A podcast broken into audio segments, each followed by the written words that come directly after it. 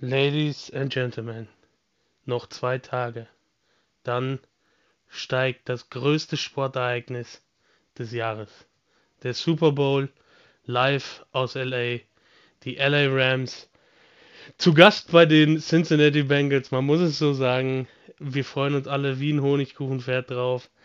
Ähm, und dafür kommt jetzt die erste neue Folge dieser Woche ich sage auch, warum sage ich erste Folge? Ich weiß es nicht warum, aber es kommt unsere Folge dazu von eurem Lieblingssport-Podcast Around the Sport. ATS is back.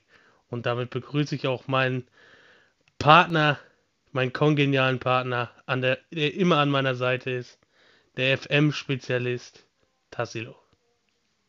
Ja, ihr habt die noch geschossen, aber das weiß ja Gott sei Dank keiner. Ich dachte bei deiner Ankündigung kurz, äh, es geht um das Spiel zwischen Italien und der russischen, ich weiß gar nicht, Olympic Confederation im Curling. Sonntagmorgen um neun. Aber anscheinend geht es um den Super Bowl. Das ist auch schön. Ähm, ja, genau. Die äh, Bengals zu Hause in Los Angeles gegen die Rams. Ja, auch schön. Klingt absurd wie sonst was, oder? Es ist, äh, es hat mich auch gewundert. Ich habe es tatsächlich vergessen gehabt, dass es so ist. Ja, die AFC hat nämlich Heimrecht dieses Jahr, dadurch, dass es immer abwechselnd ist. Ähm, ich ich, ich frage mich, ob die Bengals dann in der Heimkabine der Rams sitzen. Das wäre lustig. Soweit ich. Ge ja, gut, sie könnten vielleicht in der Heimkabine der Chargers sitzen, aber ähm, dadurch, dass sie halt AFC sind, ne, sind die Chargers ja mal nicht auch. Ja. Ja, ja gut, ja. dann könnten sie eventuell in der Chargers-Kabine sitzen und die werden dann in der Rams-Kabine sitzen. Wer weiß. Äh, muss man dann abwarten bis Sonntag. Aber zum Super Bowl kommen wir gleich. Erstmal kommt der Newsflash von Tassilo. Er beginnt mit der Formel 1. Genau. Ähm, es wurden mittlerweile mehr Autos vorgestellt, als wir darüber gesprochen haben. Äh, der McLaren wurde heute ja. noch vorgestellt. Der äh, Racing Martin. Point Alpine. Achso. Ähm, der, der, der, der, der pinke Alpine. Ja, der, der wurde aber nicht wirklich vorgestellt, da kommt ja noch eine Vorstellung. Das stimmt. Ja, oh, der wurde nur geleakt. Der genau. wurde angeblich nur geleakt, genau.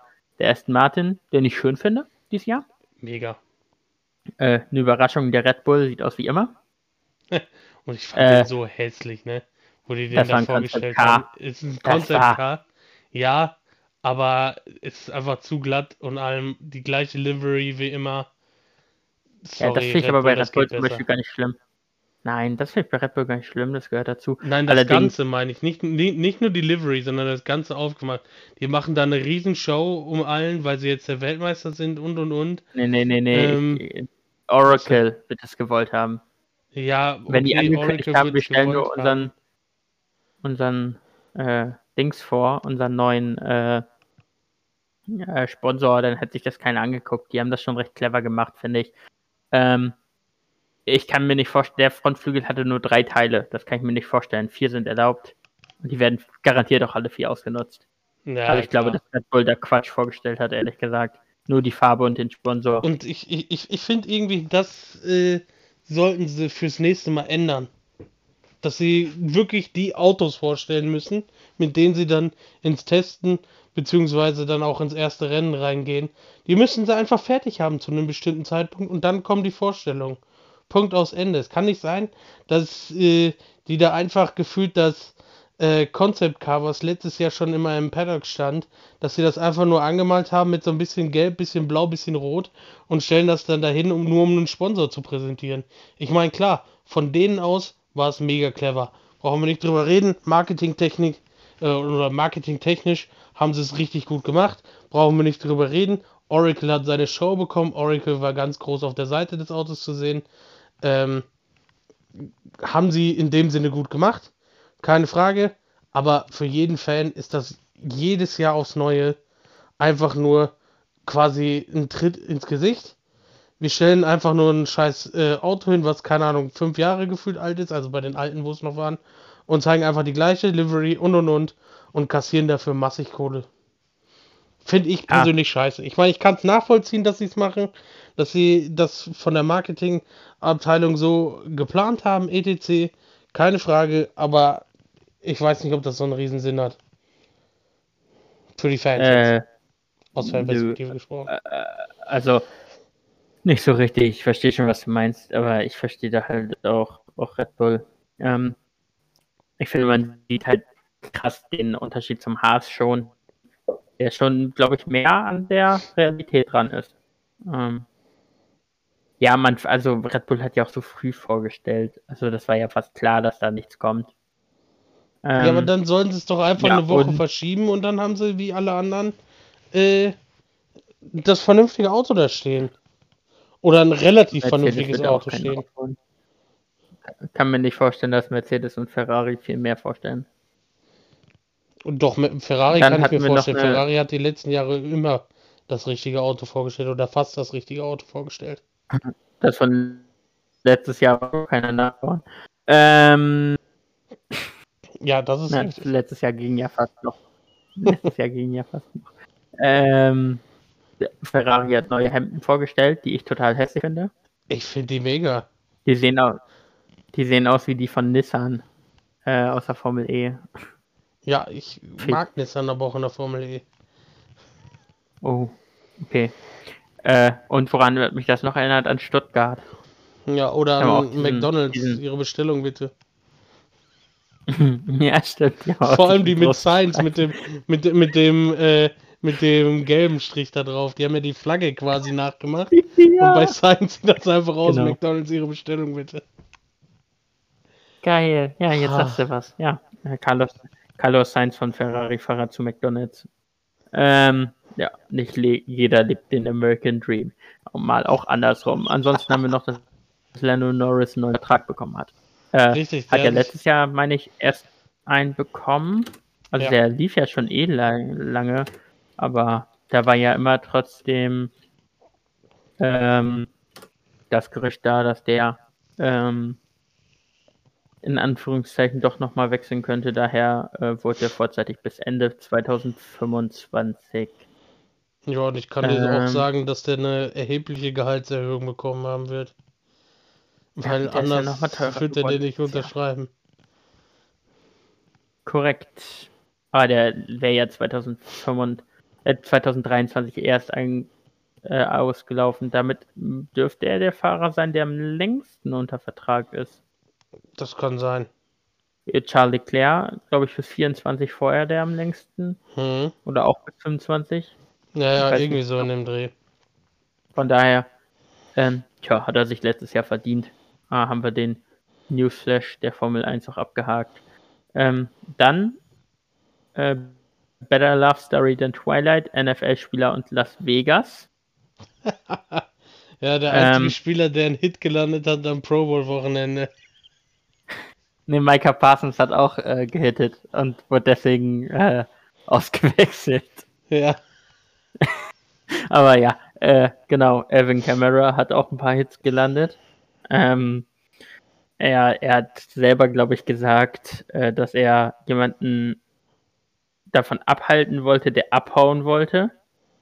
Ich finde, man sieht auf dem Video relativ deutlich das Gegenteil, dass er und sein Begleiter auf den am Boden liegenden Menschen immer noch einschlagen. Daher, ja, ähm, ja, haben sie ihn halt dann, das war am Samstagnacht vorm Pro Bowl und sie haben ihn dann Sonntagabend verhaftet.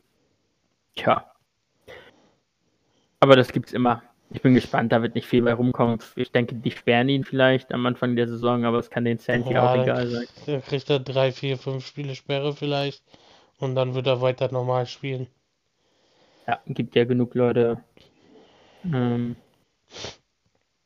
Gab es ja häufig genug schon, dass sowas ähnliches vorgekommen ist und die dann äh, trotzdem weitermachen durften. Also jetzt nicht falsch verstehen, wir äh, sehen das jetzt nicht so, dass es richtig ist, dass er dann einfach weiterspielt oder sonstiges oder dass es richtig war, was, dass er ihn da verprügelt hat oder sonstiges. Aber wir sehen das halt einfach in dem Sinne realistisch zu dem, äh, was halt vorher schon mal passiert war. Ne? Ja, genau. Also Ezekiel Elliott, ich weiß gar nicht, der, der hat doch auch wen verprügelt, oder nicht?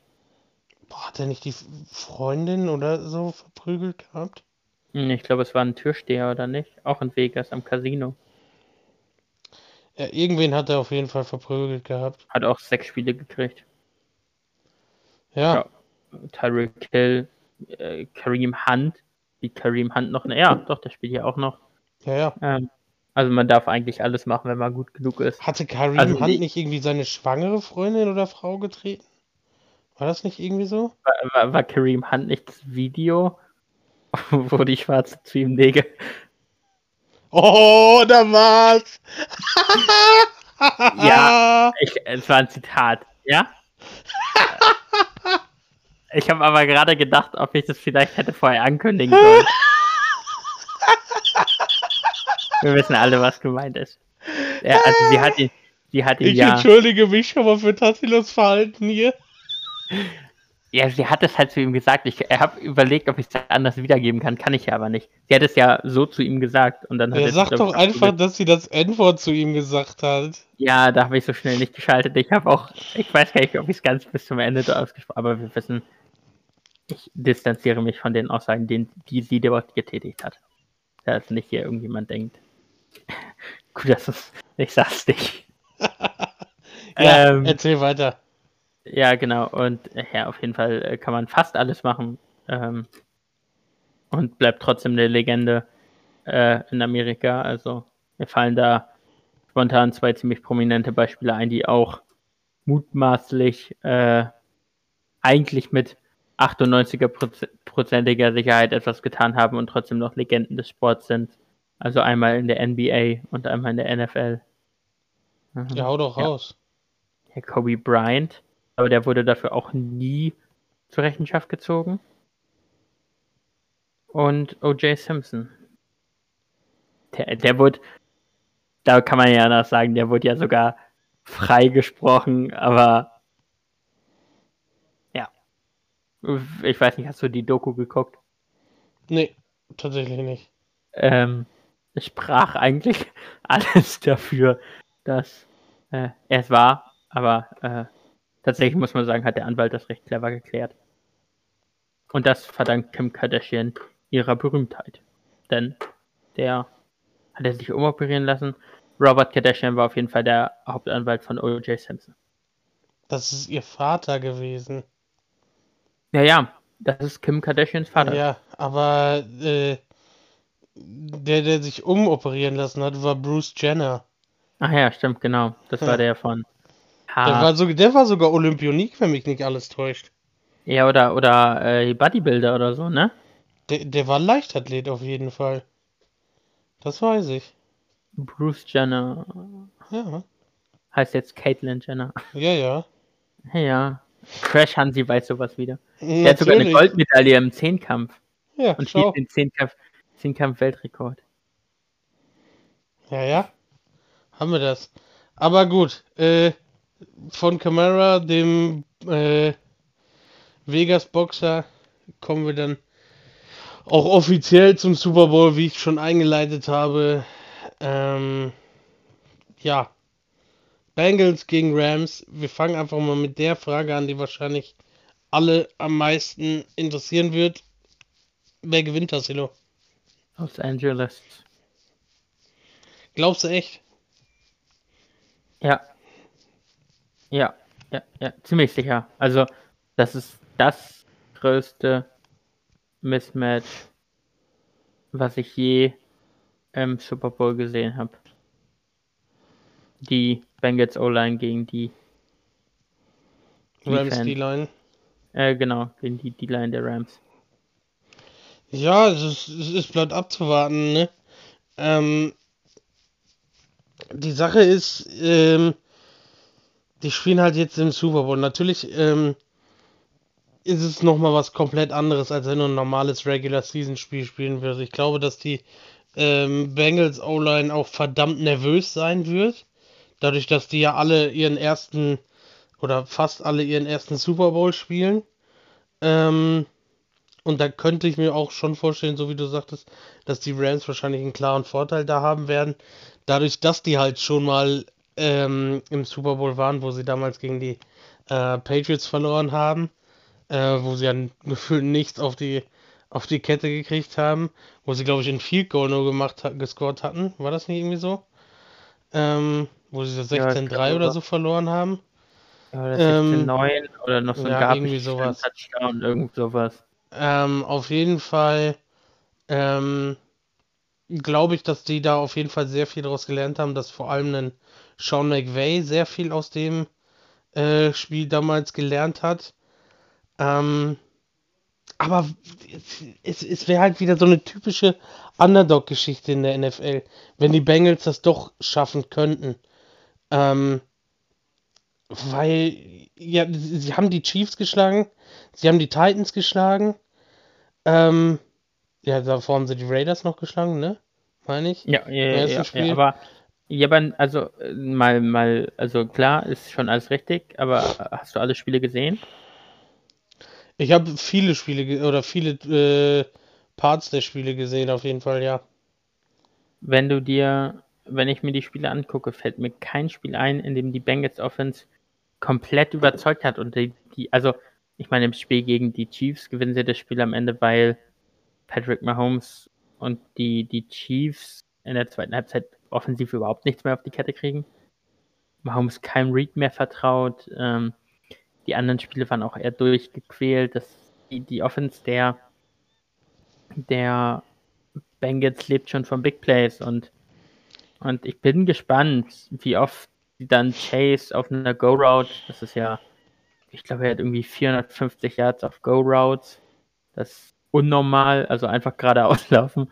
Ähm, ja, ich bin gespannt. Äh, ich bin auch gespannt, was die Rams machen. Ähm, ob sie ihn doppeln mit also mit Darius Williams müsste es sein, der äh, kleinere Corner und ähm, nimmt Safety-Hilfe, äh, um dann halt Jalen Ramsey gegen, gegen äh, T. Higgins zu haben.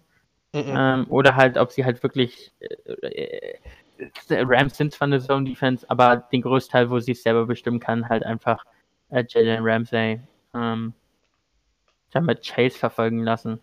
Dann hat das man aber das laufen. Problem. Ähm, Wäre ein super Duell. Das Problem für die Rams, was ich mir vorstellen kann. Also Darius Williams dürfte nicht allzu groß sein. Er ist recht kleiner. Also ist ein anders heißt Corner auf jeden Fall. Ähm, und T. Higgins ist natürlich recht groß. Ähm, und das könnte natürlich zu einem zu Problem führen. Also wir haben dann 1,75 Corner mit Darius Williams gegen den auf jeden Fall 1, mindestens 1,90 Receiver. Mehr so ein Tight End, 1,93 Receiver. Das wäre ja dämlich, ehrlich gesagt.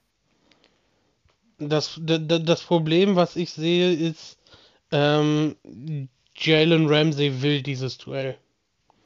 Er will dieses Duell mit Jamar Chase, einfach um zu zeigen, Leute, ich bin immer noch der beste Corner der Liga. Ich nehme jede Rookie-Sensation, jede, äh, jeder Spieler, der in Richtung Superstar geht, nehme ich euch aus dem Spiel. Ähm, ich, so nach dem Motto, ich bin der Größte, ihr äh, könnt mich mal, ich mache den jetzt fertig. Ich glaube, das wird sehr viel über das Ego bei den Rams gehen. Und da könnte das halt, was du sagtest, diese, dieses dämliche Matchup mit ähm, T. Higgins für die Bengals auf jeden Fall äh, hilfreich sein, weil ich glaube nicht, dass sich Ramsey damit zufrieden geben wird, nur den, also was heißt nur, aber in Anführungsstrichen nur den Nummer 2 Receiver zu decken. Kann ich mir nicht vorstellen, dass er sich damit zufrieden geben wird. Ich glaube, dass es dann viel auch, ja, sag ich jetzt mal, äh, Stänkereien geben könnte, äh, wenn er da nicht zeigen kann, dass er die Nummer 1 ist. So nach dem Motto. Ähm, natürlich ist es, wenn du es objektiv betrachtest von draußen, ähm, dass T. Higgins wahrscheinlich, äh, ich, ich, kann mir seinen Namen nicht merken, aber den äh, Undersized Corner ähm, komplett über den Haufen rennen wird, so nach dem Motto, dass er viel ähm, über die Physis kommen wird, da und dass das dann zum Vorteil werden kann für die Bengals. Wenn man es clever anstellt, würde es wahrscheinlich so machen wie bei dir, dass der äh, Undersized Corner Hilfe vom Safety bekommt, je nachdem wer äh, der Covering Safety dann sein wird. Ähm, auf jeden Fall, ähm, ja, wird man da weiterschauen müssen. Ja, ähm, wie gesagt, also erstmal muss, muss Borrow, dann braucht ja auch also eine Go-Route 20 Yards, dann geht der Ball ungefähr raus, braucht ja auch einen kleinen Moment. Ich bin mal gespannt, ob die, ob die Dings der, äh, ob die Line der, der Bengals so lange standhält, weil jetzt mit den Rams natürlich auch äh, enorm was kommt. Also Aaron Donald äh, auf, auf Defensive Tackle and gegen die rechte Seite der, ähm, der Guard. Es lässt wirklich sehr zu wünschen übrig. Ähm, dazu dann noch Leonard Floyd und, und Von Miller auf den beiden, auf Weak Side, Weak Side Linebacker und Strong Side Linebacker. Ähm, ja, ähm, ich wär, bin sehr gespannt tatsächlich, äh, wie sie das lösen. Auf der anderen Seite ähm, des Balls fällt dir noch oder fällt dir noch was zu dem Matchup ein? Äh, nee, ich, ich, ich sehe es halt genauso. Ähm, sie werden wahrscheinlich versuchen, Aaron Donald wieder zu doppeln. Und dadurch hast du dann automatisch die Sache, dass Leonard Floyd und äh, Vaughn Miller einfachere Matchups kriegen werden. Ähm, die dann wahrscheinlich zu mehr Pressures von denen führen wird. Ich glaube, dass die halt, wenn, mehr Impact haben werden als ein Aaron Donald, aber halt in dem Sinne, dass Aaron Donald halt immer gedoppelt wird oder ähnliches ähm, und dadurch halt auch seinen Impact hat, dadurch, dass er gedoppelt werden muss. Weißt du, was ich meine? Ja, ähm, ja, ja, ich weiß, ich, ich weiß, was du meinst, aber was die, was die Rams äh, in dieser Saison in den Playoffs häufig gemacht haben, sind fünf an die Line zu stellen. Also häufig waren es dann Von Miller, Leonard Floyd, Aaron Donald, äh, Greg Gaines und ich glaube Sean Robinson. Äh, Habe ich mir jetzt mal so aufgeschrieben. Ähm, Habe ich irgendwen vergessen? Ne, ich glaube nicht. Ich glaube nicht. Ähm. Und äh, das heißt, jedem Offensive Liner halt auch ein Spieler entgegen äh, gestellt äh, und dann Donald hat dem Center meistens, beziehungsweise Greg Gaines dem Nose Tackle, vielleicht auch dem Center und dann dem Right Guard Donald. Ähm, und dann muss halt jeder erstmal erstmal darauf kommen, okay, kommen jetzt alle. Meistens lässt sich einer der beiden Linebacker, also Reader, meistens auch zurückfallen. Äh, und deckt die Mitte des Feldes ab. Allerdings ist das ja was, worauf man erstmal achten muss und so schnell muss die Zuteilung dann ja erstmal wieder rotieren, dass Donald überhaupt gedeckt, gedoppelt werden kann. Vielleicht versuchen sie es auch einfach ähm, hm, mit einem Foreman Rush, wenn das reicht, um halt wirklich sieben, sieben Leute in, in Coverage zu haben. Äh, wird auf jeden Fall gespannt, wie sie es versuchen. Ich glaube, Sean McVay wird sich da extrem viel einfallen lassen. Ähm, also nicht nur Sean McVay, sondern halt im Zusammenspiel mit seinen äh, Koordinatoren äh, wird er sich da, glaube ich, ähm, viel einfallen lassen, äh, was die Variabilität angeht. Wie du schon sagtest, äh, kommen jetzt wirklich fünf äh, für den Pass Rush oder sind es doch nur vier oder vielleicht sind es auch mal nur drei oder was auch immer. Äh, dann spielen sie vielleicht mal Zone, dann spielen sie wieder Man-to-Man. -Man, und ähnlichem. Oder dann kommt der Blitz halt, äh, oder sie spielen Quarterback Spy anstelle des Blitzes. Ähm, da wirst du dann halt sehen, ähm, wie das läuft. Aber ich glaube, dadurch, dass die Rams Defense so viele, so gute Spieler hat, ähm, hat da ein Potenzial für Variabilität, ähm, wie glaube ich kein anderes Team. Sie haben halt auf jeder der drei für mich Zonen der Defense ein, ein Starspieler, also äh, Aaron Donald äh, auf äh, in der Front natürlich auf Linebacker-Level ist von Miller halt ganz klar der Starspieler für mich und, und äh, auf Corner der beste Corner der Liga einfach äh, Jalen Ramsey und das sind ja nicht nur Starspieler, eigentlich sind das ja e-, e-, Elite, Elite Talents, also ich würde halt sagen auf jeden Fall der beste Pass Rusher und der beste Corner in einem Team. Ja. Ähm, das ist schon, äh, schon ähm, bemerkenswert. Ähm, ja. Auf der anderen Seite des Balles, äh, um da vielleicht nochmal kurz drauf zu kommen, glaube ich, wird extrem schwer für die Bengals Secondary auszurechnen, wie sie einen Cooper Cup beispielsweise stoppen können. Dadurch, dass die O-Line der Rams wahrscheinlich, sage ich jetzt mal, stabiler sein wird als äh, die D-Line der ähm, Bengals wird da wahrscheinlich genügend Platz sein für, ähm, für Stafford ähm, oder genügend Zeit für Stafford sein, ähm, sich die Anspielstation auszusuchen. Und je mehr Zeit er dann letztendlich hat, desto mehr Zeit bleibt er natürlich dann auch für Cooper Cup, sich freizulaufen. Und Cooper Cup hat nicht umsonst ähm, den Offensive Player of the Year gewonnen jetzt, dieses Jahr ähm, bei den NFL Honors, die jetzt letzte Nacht waren. Deswegen glaube ich, äh, dass es sehr schwer werden wird, vor allem da die Secondary halt auch nicht, sage ich jetzt mal, die allerbeste ist. Ich meine, sie haben auf jeden Fall ein super Upgrade gekriegt im Vergleich zum letzten Jahr. Ich meine, Chido Beavusie, äh, Eli Apple und und und, die haben schon äh, ein gewisses Niveau gezeigt jetzt. Die haben schon gezeigt, dass sie auch verteidigen können. Keine Frage. Aber ob das reichen wird gegen Cooper Cup, äh, Stafford und die Offense, die ja nicht nur aus den beiden besteht, sondern das ist ein äh, komplexes Konstrukt, was da wirklich ähm, die ganze Offense-Maschine am Laufen hält. Ich meine, ist Cam Akers wieder fit? Ich weiß es nicht genau. Ja, äh, ja, er hat ja schon, schon Spiele wieder gemacht. Ja, und dann kommt Cam Akers noch mit dazu, äh, der halt auch äh, mal für ein gutes Play wichtig sein könnte, ähm, was das Laufspiel angeht. Dann fällt leider Higby aus, so wie es aussieht. Oder ist der, hat sich da jetzt was geändert? Weil die letzten Infos, die ich habe, ist, dass Higby wohl ausfallen wird. Für Sonntag. Äh, ich kann es mir zwar nicht vorstellen, ich kann mir wirklich vorstellen, dass der auch verletzt spielen wird oder will. Einfach weil es halt One in a Lifetime Spiel normalerweise ist, der Super Bowl. Ähm, das hast du ja bei den. Entschuldigung, sag du.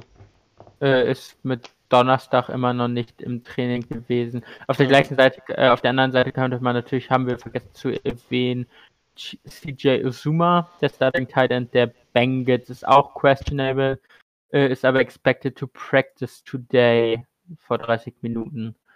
Das heißt, er zieht sich zumindest mit um. Äh, ich kann mir auch nicht vorstellen, dass sie nicht spielen. Um auf die, um auf deine angesprochenen Sachen nochmal zurückzukommen, Larry Ogunjobi ist ja auf IR. Er fehlt ja. dem Pass Rush natürlich. Trey Hendrickson ähm, ist gut eingeschlagen. Äh, macht auch mehr als gut. Ja, äh, sehr teuer gewesen auch nach einem guten Jahr, aber ich habe gedacht, er wäre schlechter. Äh, man hat mit Sam Hubbard und DJ Reader trotzdem zwei andere passable Pass-Rusher, aber die, die O-Line der Rams ist natürlich auch äh, nicht ganz schlecht. Also man hat ja mit Andrew Whitworth äh, einen überragenden Left Tackle. Rob Havenstein ist, glaube ich, noch so die Schwachstelle auf Right Tackle. Ähm, in der Mitte Interior O-Line ist okay, ähm, beziehungsweise zumindest im Pass-Blocking recht gut. Ähm, die Defense der Bengals ist für mich genau oder was ganz anderes als die, die Defense der, der Rams. Sie haben keinen klaren Starspieler. Ich würde aber schon sagen, dass man, oder keinen Elite-Post, oder nicht diese Top 3 Riege, auf der Position, aber ich finde, man hat mit, mit Jesse Bates, dem Safety und Trey ja. Hendricks zumindest zwei starke Bestandteile. Ja. Jesse Bates ja auch, auch glaube ich, direkt im ersten Play gegen die Titans eine Interception gefangen. Genau. Allgemein gut gespielt. Äh, über Wusi haben wir schon gesprochen, nur wird es halt irgendwann mal dünn, wenn dann drei Receiver kommen. Also ich meine, äh, Mike Hilton, Trey Waynes, Vernon Hargraves, Jalen Davis und Trey Flowers sind die Ersatzcorner. Jetzt nicht unbedingt viel Gutes bei. Ähm, ansonsten ähm, fällt mir noch ein, man, äh, was, was immer öfter eingesetzt wird, ist, ist auch Odell Beckham mit einer, mit einer Dick Route, also 15 Yards tief, hat man jetzt schon häufiger die letzten Spiele gesehen. Ähm, stellt sich halt dann meistens links auf und ist dann quasi der dritte Read, gegebenenfalls der vierte Read, wenn vier Anspielstationen kommen. Stafford startet rechts, weil die Route sich auch aufbauen muss, läuft, läuft nach links, kommt dann zurück, also diese ganz normale, äh, wie heißen die denn, Curl oder Comeback, also läuft dann wieder 15 Yards geradeaus, ein Stück zurück und dann nach innen in die Mitte ähm, und ist damit so der Sicherheitsread und das funktioniert recht häufig. Und wenn sie, also ich meine, oder Beckham wird irgendwann frei und wenn es die, die O-Line äh, der Rams schafft, die die Line in Schach zu halten, dann wird es häufiger funktionieren. Und ja, Cooper Cup ist halt auch noch da. Ähm, ja. Der äh, Hinterreceiver wie Say Jones, damals von den Bills, John Ross, ähm, Corey Davis, Mike Williams, Curtis Samuel, Juju Smith-Schuster und dann kam Cooper Cup. Ähm, ja, hätte äh, schlechter laufen können für die Rams. Ja gut, aber sagen wir mal so, ähm, ich glaube, jeder hätte John Ross aus dem College rausgenommen. Also ja, da, da gab es, glaube ich, äh, keine Zweifel, denn auch wenn die NFL sich mit den Jahren immer verändert, Speed kills. Es ja, ist immer noch so. so. Ja, natürlich ist es immer noch so. Und es kam danach ja auch noch Chris Godwin, Connie, Kenny Golladay. Also da ist schon äh, bei den, also da ist schon viel Receiver-Talent in dem da Jahr da gewesen. Isaiah McKenzie äh, ist hinten noch recht spät gegangen. Noah Brown, das ist, äh, haben wir in, der, in, dem Draft in Runde 7 genommen. Ähm, ansonsten, ja, ich würde sagen, äh, kann man dazu noch groß sagen. Wie gesagt, ich tippe auf die Rams. Ich habe mit einem Kumpel eine Wette abgeschlossen, dass äh, Jamal Chase keine 50 Receiving Yards hat. Na, da gehe ich wahrscheinlich gegen. Also ich glaube, der wird schon über 50 Receiving Yards haben am Ende des Spiels, aber ich glaube leider auch, dass es die Rams deutlich machen werden. Gegen, Hast du so? Gegen die Bengals. Ich meine, die Bengals können, können sich ja noch in Anführungszeichen, also die Rams müssen halt gefühlt dieses Jahr gewinnen. Ähm, ja. Aber ich glaube, da sprechen wir wann anders drüber. Ich glaube, die Cap Space und Draft und so, das kann, dann kriege ich meine kriege ich meine Spaß äh, Off-Season Folgen wann anders, wa? Richtig. Da kannst du von mir auch so eine Special Folge, wo du eine Stunde nur du redest, äh, machen und das kriegen wir das dann auch hin. Ja, ja, genau. Ähm, ansonsten wollen wir noch kurz auf die anderen Awards eingehen, die vergeben wurden. Können wir gleich auch noch. Ich wollte noch über die Halftime-Show sprechen. Ja. Okay, Man muss, ich, ich, ich muss ja auch immer pro Folge mal ein bisschen was reinbringen, was nicht mit Sport zu tun hat. Oder nicht? Ja, genau. okay. Also das, das Line-Up sieht ja gut aus. Also von den Namen her ist es wahrscheinlich das Beste seit. Keine Ahnung.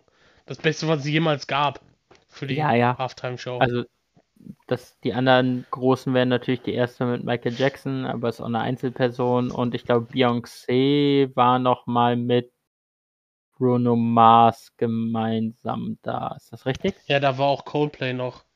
Ja, Coldplay das war, glaube ich, die. Das war, glaube ich, die äh, Halftime-Show von Bruno Mars und die haben quasi als ergänzende Acts äh, mitgemacht bei ihm ich quasi. Glaube, war, war das, Oder? Bruno Mars hat, glaube ich, eine eigene. Ich glaube, es war die Coldplay-Show mit Bruno Mars und Beyoncé. Ja, auf jeden Fall war äh, Bruno Mars eine Katastrophe. Äh, nee, äh, Coldplay eine Katastrophe. Frechheit, dass du sowas ja, sagen kannst. Also, Coldplay du, war ja wohl eine... auch ganz schlimm. Coldplay war in dem Super Bowl eine Katastrophe. Ja, so wie du immer. Ja, ist ja also okay. Wahnsinn, äh, so über Coldplay zu reden. Ja, du kannst ja gerne auf dein Coldplay-Konzert gehen. Ja, mache ich auch. Die hier, ich habe gerade nach Coldplay geguckt, um zu sehen, das war der Super Bowl 50, die haben gerade Tickets. Ähm, soll ich die ja. eins bestellen? Mache ich auch. Äh, Tickets für Berlin. Ja. Frank Frankfurt, Frankfurt, 2.7. Frankfurt ist doch nah bei dir, also nah an Anführungszeichen. Na, Frankfurt sind zweieinhalb Stunden und Frankfurt ist nah bei dir. Ja, okay, also zweieinhalb, ja okay. drei Stunden ungefähr, aber ist ja. bei mir. Ja, ist ja okay, warte. Ja, egal ob Mailand oder Madrid, Hauptsache Italien, ne? Ah, Hauptsache Coldplay. Ähm, Anzahl wählen, ein Ticket. oh, Spaß, ey. Ja, komm, äh, erzähl deine weiteren Awards. 190 Euro möchte ich für ein Coldplay-Ticket haben. Aaron Rodgers MVP. Äh, ja, genau. Ähm, Aaron Rodgers MVP. Karen Rodgers, eher. Nicht? Wow. Äh, wow. Sportlich äh, absolut verdient. Ähm, alles andere lassen wir, glaube ich, außen vor. äh, nächsten wichtig, wichtigere Award ist äh, über jemanden, den wir auch schon eben gesprochen haben, den Walter, Mate, Walter Payton Man of the Year. Ja. Du mitgekriegt, geworden ist? Ja, Andrew Whitworth. Genau. Ja, auch sehr verdient. Also die Rede war super.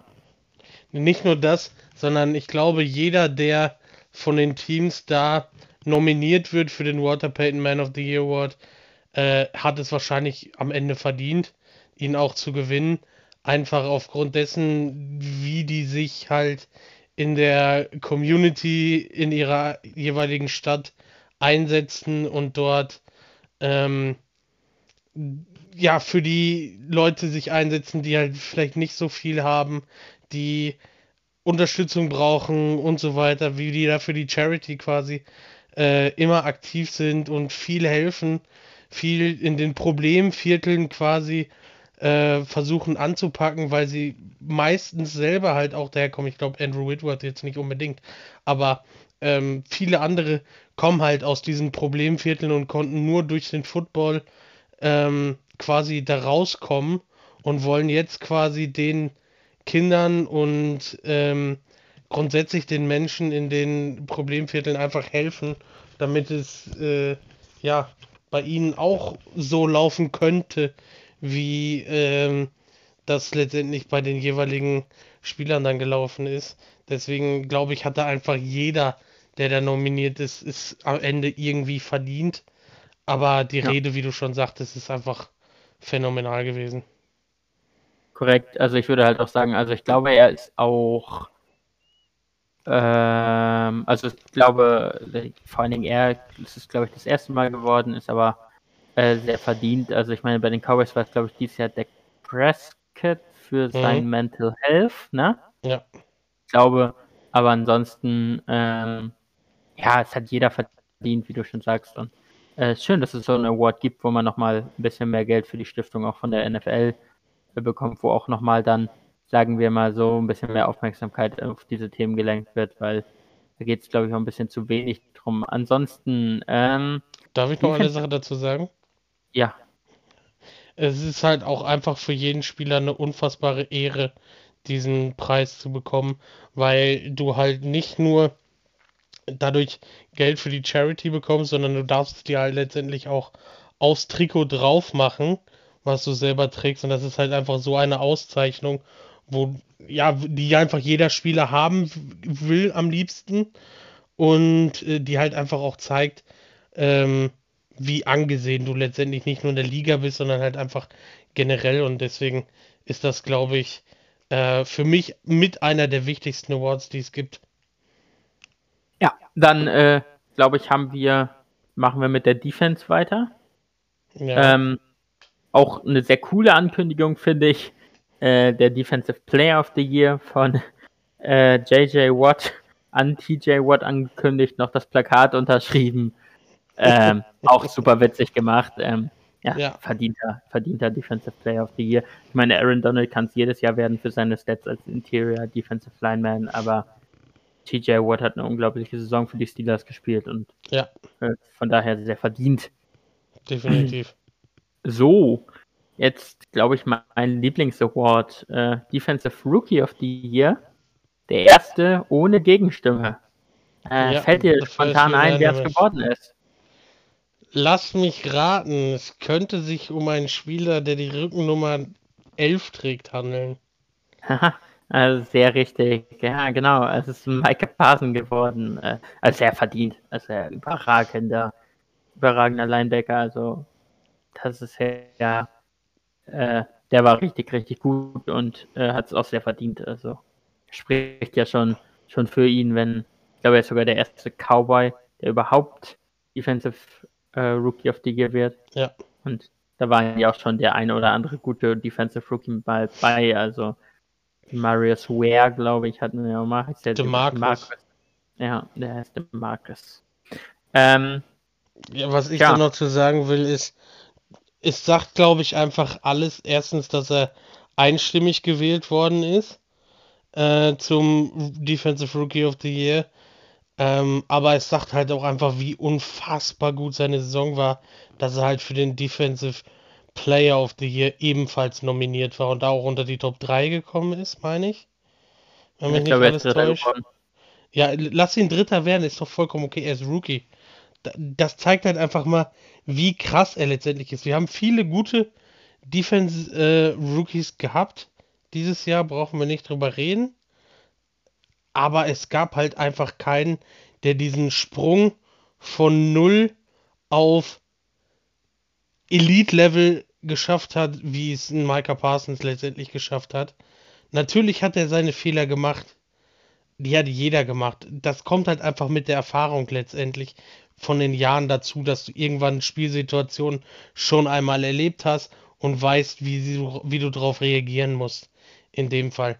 Aber was dieser Spieler in diesem ersten Jahr gezeigt hat, variabel, er hat an der D-Line gespielt, er hat Linebacker gespielt, er hat Cornerback gespielt und er hat Safety teilweise gespielt. Ähm, er hat in allen Positionen so unfassbar abgeliefert. Gut, natürlich ähm, als Cornerback oder als Safety hat er jetzt nicht hunderte Snaps gekriegt, brauchen wir nicht drüber reden.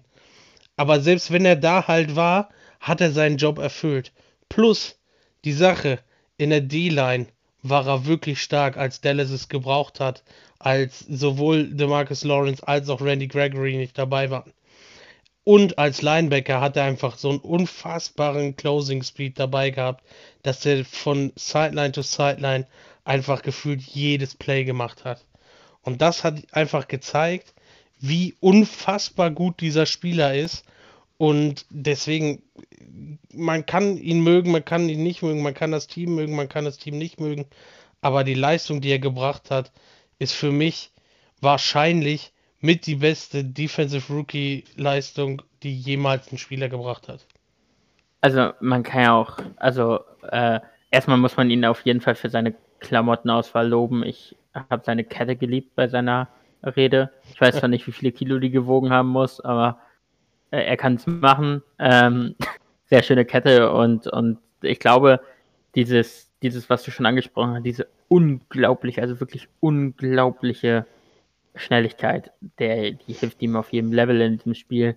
Äh, mittlerweile auch sehr spielintelligent, tackelt sich ja also äh, vollkommen verdient. Ähm, ja, Jerry Jones hat sich auch gefreut wie ein kleines Kind, als er gesehen hat, äh, wie gut er war. Mal diese, diese Szene in seiner Rede, wo dann auf Jerry Jones ge, gescrollt wird, das äh, finde ich super, wie er sich freut. Genau, Dak Prescott war ja auch dort ähm, für den letzten Award, der uns, glaube ich, noch fehlt, ne? Ja. Ähm, nee, wir haben Offensive Rookie nicht gesagt. oh bisher. ja, oh ja. Raus. Äh, ja, äh, Jamar Chase. Auch mehr als, mehr als verdient. Ja, ja, genau. Fällt mir, äh, da geht unsere Meinung einfach ein kleines Stück, glaube ich, auseinander, aber er ist natürlich gut. Überragend. Also von, von den Rookies her ist er der Beste gewesen. Da kannst Ja, du sagen, was Fall. du willst. Vielleicht ist er nicht auf dem Niveau wie ein Justin Jefferson für dich, für mich schon. Aber das ist ja auch eine andere Sache. Das sind ja zwei Meinungen, Genau. die nebeneinander auch äh, ganz normal, sag ich jetzt mal, leben können und die halt okay sind. Jeder vertritt eine andere Meinung und von daher ist das vollkommen okay. Aber ich weiß noch, wie die ganzen Medien und die ganzen Fans sich lustig gemacht haben in der Preseason. Ha, ha, ha, ha, der fängt keine Bälle, der kann doch nicht. Äh, Draft Bust, den, äh, oder Draft Bust, den wird keiner mehr verpflichten wollen. Der fliegt nach einem Jahr raus. Der kann sich schon mal, keine Ahnung, die Klamotten packen und gehen, weil er da drei, vier, fünf Bälle quasi hintereinander gedroppt hat. Ähm, ja, es ist nicht unbedingt äh, das beste Bild, was du von dir machen kannst in der Preseason.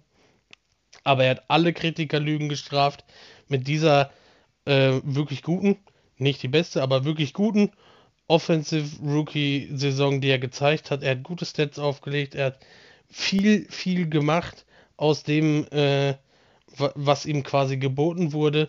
Von daher verdient Offensive Rookie of the Year. Ähm, und ich finde es gut, dass er sich halt nicht von diesen, ja, sag ich jetzt mal, Mediengeschrei hat ablenken lassen und hat trotzdem seine Leistung gebracht. Ähm, dann jetzt der letzte. Genau. Äh, CPOY. Genau, Comeback Player of the Year. Er ist äh, auch für mich völlig verdient äh, Joe Burrow geworden. Ja, also letztendlich konnte es eigentlich nur zwischen drei Spielern gehen, der Comeback Player of the Year Award. Es konnte eigentlich von der Leistung her nur zwischen Joe Burrow, Dak Prescott und Nick Bosa passieren. Ich weiß, du magst die Bosa-Familie nicht, keine Frage, Hä? aber Das ist meine Was? Lieblingsfamilie. Sag ich doch, ich sag doch immer, das ist meine Lieblingsfamilie. ja, liebe Zuhörer, falls ihr Tassilo noch nicht so gut kennt wie ich, äh, er hat gerade Sarkasmus angewendet. äh. Deswegen, ähm, ne, es ist halt so die Sache, äh, die drei haben halt einfach nach ihren Verletzungen wirklich abgerissen und da war es eigentlich nur eine Frage, wer letztendlich äh, das Ding nach Hause holt. Ich gehe mal davon aus, dass wahrscheinlich den letzten, ja, Mühe, der es entschieden hat, die Playoffs waren für Burrow. Dadurch, dass er jetzt im Super Bowl steht, gehe ich mal sehr stark davon aus, dass sie deswegen für ihn entschieden haben. Äh, obwohl das ja eigentlich Regular Season Awards sind und nicht Playoffs. Ähm, deswegen glaube ich halt einfach, äh, dass trotzdem so ein bisschen die ähm, Playoffs und dieses, sag ich jetzt mal, Märchen der Bengals da mit reingespielt hat und dass sie deswegen den letzten Mühe an äh, Joe Burrow gegeben haben, warum er dann der äh, Comeback Player of the Year ist. Ja, ähm, er hat seine Trophäe auch auf den Schock gleich erstmal stehen gelassen. Kann man auch mal machen, ne? Kann man auch mal machen, habe ich auch gerade gedacht. Äh, ja, das habe ich gerade aber jetzt auch witzigerweise erst gesehen. Äh, ansonsten äh, noch irgendwas bei NFL vergessen? Ja, mein, ach nee, ich habe meinen Tipp gegeben. Ich wollte gerade sagen, mein Tipp noch. Aber ich habe ja auch Rams gesagt. Ja, Ähm, Da gehen wir, glaube ich, diesmal beide von aus. Ähm, obwohl ich mir wünschen würde, dass vielleicht auch ein äh, Bengals-Sieg gut wäre. Einfach für die NFL. Aber das ist eine andere Sache. Deswegen, ja, ich bin gespannt. Also ich kann es mir fast nicht vorstellen, dieses Mal tatsächlicherweise. Aber es kann ja alles passieren, würde ich ja, sagen. definitiv. Ähm, ja, der Sohn von Micah Parsons war auch auf, mit bei einer Rede. Fand ich auch sehr witzig. Mhm. ja, keine Ahnung. Ähm, was fehlt noch? NFL nichts mehr. Ja. Hm, ich habe auch jetzt nichts mehr. Nee. Wir haben noch eine News vergessen. Hau raus. Spotify hat doch ein Stadion gekauft. Ach so, das von, ähm, von Barca, nicht? Ja, genau. ja, äh, ist mir gerade nur eingefallen, als ich daran gedacht habe. Ähm, tja, äh, jetzt weiter mit der NBA, weil da gab es auch ein bisschen was. Da gab es einiges auf jeden Fall. Also äh, die Trade Deadline war ja, meine ich, gestern oder vorgestern. Wir nehmen gerade am Freitag Abend. auf, am gestern Abend, am äh, Donnerstag. Ähm, es sind, ja, also einen ziemlich großen Trade, würde ich jetzt sagen, gab es. Ähm, der Philadelphia 76ers und ähm, der Brooklyn Nets. Denn, äh, was war das denn?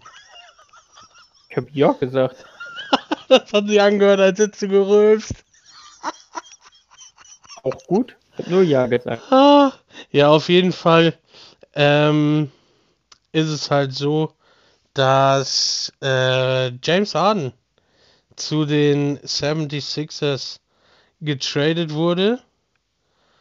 Ähm, und dort dann, ja, für Ben Simmons unter anderem äh, getradet wurde. Dann hat Ben Simmons auch endlich sein Ziel erreicht.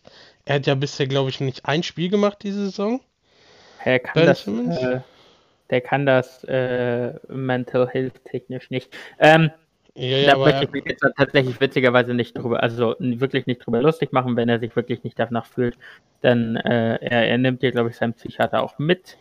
Ähm, falls es eine Lüge war und er in zwei Wochen wieder auf dem Platz steht, ganz ehrlich, ja, soll es so sein. Es haben alle bekommen. Kevin Durant hat es recht passend bei der Wahl gesagt, ähm, wo wir, glaube ich, auch gleich noch kurz zu sprechen drauf kommen. Ja. Ähm, äh, ähm, was wollte ich erzählen? Achso, ja, ganz passend gesagt, jeder hat das bekommen, was er möchte. Richtig, also ich habe auch nicht wirklich verstanden, warum Harden jetzt quasi unbedingt weg wollte von den Netz.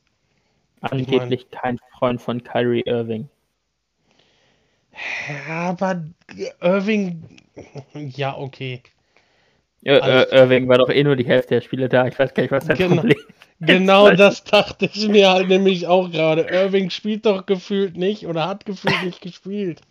Was ist denn da los, mal im Ernst? Also James Harden ist, glaube ich, eine der größten Divas, die wir ähm, in der NBA haben aktuell. Ja, aber jetzt haben wir äh, The Beard und Trust the Process, sind, glaube ich, die beiden besten Spieler, die in einem Team zusammenspielen. Meiner Meinung nach. Man könnte Davis und LeBron äh, argumentieren, aber viel, wenn viel zwei Harden Bock hat. Wenn Harden Bock hat, was ja auch immer so eine äh, Frage ist, aber wenn Harden 25 Punkte im Spiel macht und Embiid die restlichen 50, müssen die anderen nur irgendwie noch 25 hinbekommen. ja, wenn also, Harden 25 macht und Embiid 50. Äh, Joel Embiid ist einfach für mich bis jetzt der MVP der Saison. Man könnte natürlich für Nikola Jokic äh, argumentieren. Ähm, der statistisch eine der besten, ich glaube sogar vielleicht die beste Saison aller Zeiten spielt. Nur irgendwann zählen halt Siege auch mit rein und die Nuggets gewinnen auch nicht allzu viele Spiele. Ne? Daher ist es ja. für mich Joel Embiid. Ich finde, Joel Embiid ist einfach ein Monster. Ähm, und damit haben sie halt ein super Du haben ein bisschen was dafür abgegeben. Äh, Andre Drummond, ja gut, geschenkt wahrscheinlich. Ja. Äh, äh, Steph Currys großen Bruder, glaube ich. Steph Curry. Steph Curry, das genau. muss aber der Jüngere sein, wenn mich nicht alles täuscht. Ich schau mal nach. Ähm, ja, ich glaube, ich meine, ich hätte mich mal gewundert, dass er der Ältere ist, aber wahrscheinlich habe ich mich da in irgendeinem Bruderpaar verwechselt. Ähm, naja, auch ein guter Shooter, den könnte, könnten die Nets auf jeden Fall gebrauchen. Ähm, tja. Was kann man dazu noch sagen? Ähm, ich glaube, auf die anderen Trades, ich weiß nicht, ist es interessant, auf die anderen Trades noch richtig einzugehen? Ähm, er ist einzige... der jüngere Bruder. Er ist ein, Seth oh, Curry ist 31 und äh, Steph Curry ist 33. Hm. Zwei Jahre jünger. Ähm, ja, die anderen Trades, ist, ist, was man vielleicht sagen kann, ist, ähm, dass Dennis Schröder und Daniel Theiss äh, Teams getauscht haben. Äh, Daniel Theiss ist zurück bei den Celtics. Und Korrekt. Schröder spielt jetzt in, ähm, in Houston. Sehr dankbar. Ja, sehr dankbar, das stimmt. Aber was man halt sagen kann, ist, er kriegt Spielzeit. Sehr wahrscheinlich. Mhm. Äh, ja. Und er kriegt äh, wahrscheinlich auch hinterher ein bisschen Geld, ne? Äh, ja, wenn, genau. die, wenn die Rockets ihn behalten sollten. Die ähm, Lakers haben viel abgelehnt. Ich glaube auch mit den Rockets. Ähm, das könnte man noch sagen. Auf jeden Fall mit den Kings, das weiß ich. Ähm, denn es war wohl ähm, unter anderem Buddy Hield im Gespräch bei den Lakers, aber da hätten sie Russell Westbrook für abgeben müssen und das wollten die Lakers nicht. Warum auch immer nicht, den hätte ich sofort verschifft. Aber ähm, der Date, der, der Trade, den sie angeblich laut Houston auch abgelehnt haben, war, oder was Wizards? Wo spielt denn John Wall? Oder spielt nicht, der sitzt hier nur. Houston, ja, dann war es John Wall gegen äh, Russell Westbrook und ein First-Round-Pick. Hätte ich, glaube ich, wirklich gemacht. Ich hätte es versucht. Ja, also der, der, der First-Round-Pick wäre halt das Interessante gewesen, ne? Ja, Weil du meinst, ich, äh, wie, wie der Protected ist.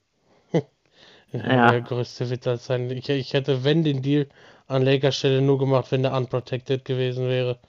Ähm, heißt, um die Zuschauer mal, ach, die Zuschauer, sag ich schon, die Zuhörer ähm, da kurz abzuholen.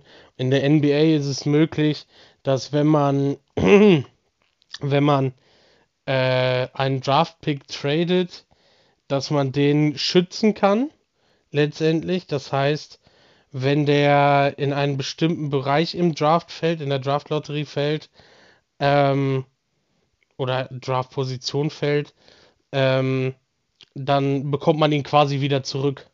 Oder wenn er nicht da reinfällt, bekommt man ihn wieder zurück und muss dafür das nächste Jahr quasi abgeben. Also das sind ganz, ganz wilde Geschichten, wie man da seinen eigenen Draft-Pick beschützen kann und wieder zurückkriegt und was auch immer. Also da blickt selbst ich nicht durch und ich schaue äh, oder beschäftige mich schon seit Jahren mit der NBA und da gibt es halt so viele Ausnahmeregelungen quasi, wie man bei den Trades, äh, sag ich jetzt mal, seine eigenen Sachen beschützen kann oder die Sachen des Gegners besser rauskriegen kann und allem. Äh, ich weiß nicht, ob du das besser erklären kannst als ich jetzt. Ja, aber es ist sehr kompliziert. Also meistens, also wenn zum Beispiel sagen, in dem Trade jetzt äh, bei Portland, dann nehmen wir doch mal den Portland Trade mit rein. Äh, jetzt muss ich mal schauen, was genau getradet wurde. Ich weiß, wie auf jeden Fall der Pick protected wird. Also Portland Trailblazer haben ja CJ McCallum abgegeben und Larry Nance Jr. Äh, nach, äh, ich glaube, New Orleans zu den Pelicans geschickt. Ähm, die Pelicans haben dafür ähm, abgegeben Josh Hart, Thomas Satoransky und Nickel Walker Alexander, äh, Didi Lusana und ein 2022 Protected First Round Pick. Das heißt, wenn der Pick der ähm, Pelicans nächstes Jahr, ich glaube, erst bis Platz 8 protected, ähm, auf Platz unter Platz 8 fällt, sagen wir, die Pelicans bekommen den fünften Pick, äh, wird der einfach ein Jahr weitergeschoben. Und das kann sich, äh, ich glaube, unendlich tatsächlich fortsetzen. Das heißt, er kann so weitergeschoben werden, ähm, wie es geht. Tatsächlich finde ich, finde ich alle Regeln der NBA außerhalb des Spiels selber sehr kompliziert, weil ich zum Beispiel verstehe die ganzen Trade- und Cap-Space-Regeln nicht. Da bin ich komplett raus. Ja. Tony, Tony Snell haben die Blazers noch abgegeben. Ähm, ansonsten, ähm, tja. Ach nee, äh, die Blazers bekommen den First-Round-Pick, falls dieser zwischen 5 und 14 liegt. Ansonsten wird er weitergeschoben. Ja, ja das sagt, glaube ich, alles. Wie unfassbar ja. kompliziert die ganze Geschichte da ist. Genau. Ähm, ja. Was ah, ähm, eine interessante Sache noch. Tatsächlich haben die, was ich nicht verstehe, also wir haben ja kurz über Damontes Sabonis gesprochen. Ja. Ähm, und das haben, sind wir, glaube ich, haben wir es für die ähm, äh, für die Sacramento Kings verstehe ich es nicht. Ähm, weil Marvin, Marvin dachte, Batchley haben die doch, glaube ich, abgegeben, ne? Nee, ich finde was anderes viel schlimmer. Ich finde äh, Tyrese Halliburton viel schlimmer. Ja, auch. Die, beide, die, beide, weil. Nee, nee, die haben nur. Die haben, die haben abgegeben Tyrese Halliburton, Buddy Hield und Tristan Thompson. Marvin Batchley haben die aber auch noch abgegeben. Ja, aber ich glaube, in dem anderen Trade, den sie gemacht haben. Das kann sein, aber ich kann, ich kann mir jetzt aber nicht vorstellen, warum sie sowas machen. Das also ist halt ich die hab, Sache. Sie haben halt, also sie behalten jetzt halt die Aaron Fox, den sie wahrscheinlich anscheinend einfach nicht losgeworden sind und geben, ich weiß gar nicht, den vierten Pick letztes Jahr. Ich weiß gar nicht, wann sie Halliburton mm, genommen der haben. Der war früh dran, der war früh dran auf jeden Fall. Aber der ist, der ist überragend. Also, ich verstehe es nicht. Der ist einer der größten Talente, die es überhaupt gibt. Ja. Ähm, und das ist mit keine Ahnung, das verstehe ich überhaupt nicht. Ja, wie gesagt, der Montes Sabonis äh, kommt dafür. Das verstehe ich auch nicht. Mit Lamb und Holiday. Äh, möchtest du noch was zu, zu dem Trade deines Teams sagen und ich noch zu meinem? Und dann sind wir, glaube ich, recht schnell auch durch. Recht schnell, wir haben schon ein, äh, einiges besprochen, also so recht schnell sind wir jetzt nicht durch. Aber ja, äh, Porzingis abgegeben, Dinwiddie geholt, ähm, ja, man muss halt einfach, also, ne, ich habe jetzt nur die großen Namen gesagt, die äh, geholt worden sind und nicht die, sag ich jetzt mal, Spieler, die nur als quasi ja, Zusatz, Zusatzmaterial Geldwert damit reingekommen sind, weil ich glaube, ähm, die werden so oder so keine langfristige Zukunft haben. Spencer Dinwiddie ist ein interessanter Spieler. Ähm, auf jeden Fall. Ähm, ich habe ihn sehr gemocht in der Zeit, wo er bei Brooklyn gespielt hat. Äh, ist halt natürlich ein klassischer Scorer, der halt wirklich auf ähm, das Scoren hauptsächlich, ja, sage ich jetzt mal, ausgelegt ist. Und ähm, ja, ist auf jeden Fall interessant, was sich daraus entwickeln wird. Ist schade für äh, Porzingis. Ich habe mir mehr erhofft, wenn ich ehrlich bin. Ich habe ihn bei den Knicks nie so schlecht gesehen, ähm, wie die meisten Medien, unter anderem Stephen A. Smith, gesprochen haben. Ähm, aber es kam halt einfach zu wenig äh, da die ganze Zeit auf. Also er hatte klar immer mal wieder wirklich gute Spiele dabei gehabt, wo er dann halt auch Double Doubles geholt hat mit über 20 Punkten. Was wichtig war, vor allem wenn Luca dann halt auch mal verletzt ausgefallen ist. Aber das Problem, was ich halt sehe, ist, er war nicht konstant genug und dann kann man irgendwann es halt auch verstehen, dass ja Mark Cuban und Co. im Front Office sagen, okay, dann müssen wir umschauen, dass wer anderes kommt. Ich glaube, unterm Korb haben sie nicht so die Riesenprobleme. Ich glaube, mit äh, Dwight Powell und Maxi Kleber kann man das relativ gut ergänzen. Dazu haben sie ja noch Boba Marjanovic, äh, einer der lustigsten Spieler, die es überhaupt gibt, wie ich finde. Ähm, und ja, ich glaube, dass Dallas sich da einigermaßen gut aufgestellt hat. Ich meine, man hat jetzt nicht unbedingt für, ähm, für die Zukunft geschaut, sondern, also beziehungsweise nicht für die jetzige Saison, weil jetzt ist ja eigentlich relativ unwahrscheinlich, dass sie da irgendwie, ähm, ja, den Titel holen. Ich meine, alles ist noch möglich, aber wer weiß. Ähm, deswegen glaube ich eher, dass man sich da für die Zukunft aufgestellt hat, als ähm, für, ja, für, für, die jetzige Saison. Deswegen mal schauen, was da so passiert. Aber erzähl du gerne jetzt über den Trade deiner Cleveland Cavaliers. Genau, äh, die Cleveland Cavaliers haben abgegeben Ricky Rubio, ein First-Round-Pick nächstes Jahr, äh, Top 14 geschützt, äh, Second-Round-Pick, also da sollten sie ja nicht landen, weil für mich landen sie ziemlich sicher in den Playoffs, daher äh, über 14, das heißt, der wird wahrscheinlich abgegeben. Second Round von Houston ähm, äh, wird relativ hoch sein. Äh, Second Rounder von Utah 2027. Also äh, ewig hin. Bekommen dafür einen Second Rounder der Miami Heat 2022 und Karis LeVert. Tja. Ähm, ich glaube, es ist schade, sorry, dass ich hier unterbreche. Ich glaube, es ist schade, dass man Ricky Rubio abgegeben hat, weil ich glaube, der hat dem Team echt gut getan. Von der Persönlichkeit her und auch von der Spielweise etc. Aber mit Karis LeVert, wenn er fit ist, kriegt man halt einen extrem guten Spieler für die zwei Positionen dazu. Aber ich glaube, bei Rubio, der ja sowieso verletzt ist, äh, macht es keinen Unterschied. Also ich glaube, er hat sich Ende Dezember eh das Kreuzband gerissen. Das heißt, das wäre wahrscheinlich eh nichts mehr geworden. Ähm, daher ist das ja an sich, für, es ist halt ein Move für dieses Jahr, ziemlich sicher. Ja, gehe ich auch mal von ähm, Ja, um halt Darius Garland zu entlasten. Wahrscheinlich, weil der ja schon viel alleine nach vorne machen musste, so als auf den Guard-Positionen zumindest. Ja. Haben wir äh, dann die NBA auch durch? Die NBA Trades? Ja, genau. Wir wollten noch kurz über die, die All, den All-Star-Draft. Ich glaube, ich gehe genau. jetzt einfach nur durch, ähm, wer wen genommen hat, oder?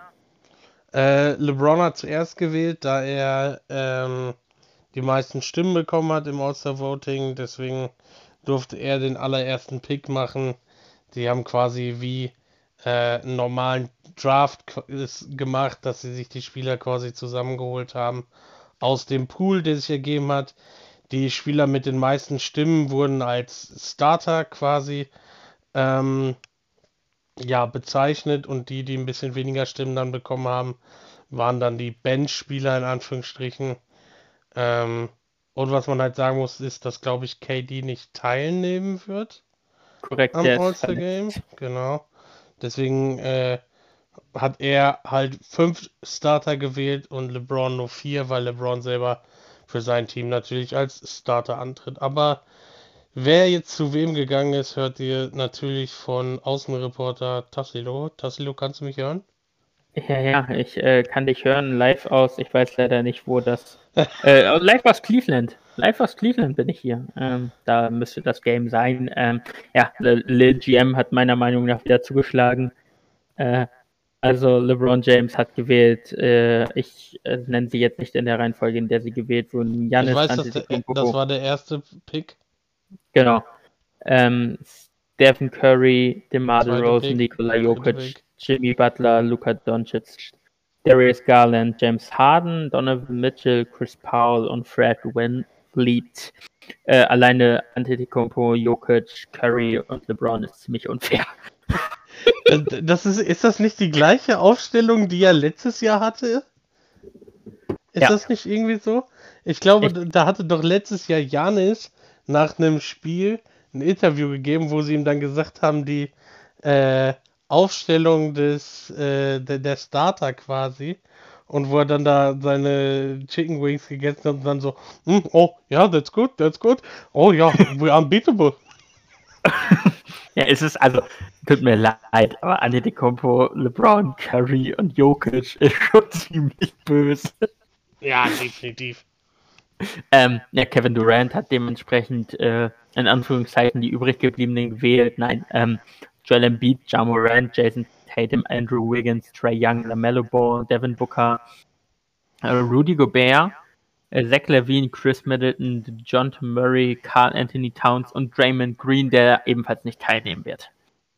Aber ähm, sind wir ehrlich, ähm, ist auch kein schlechtes Team. Nein, natürlich nicht, aber also vergleich mal Embiid, Morant, Tatum, Wiggins und Trey Young. Klar, auf den Guard-Positionen mit DeMar Rosen, der aber der bessere Verteidiger ist als die beiden, auch wenn er nicht so richtig verteidigt wird. Ähm, aber vergleich die mal mit Curry, äh, DeRozan, äh, dann wahrscheinlich LeBron auf der 3, Janis auf der 4 und Jokic auf der 5 vielleicht sogar dann Janis auf der 3, ist ja egal in dem Fall. Ähm, da wird es irgendwo schwierig für Tatum, Wiggins und Embiid. Ja, also, äh, es ist extrem krass, was LeBron da wieder zusammengestellt hat.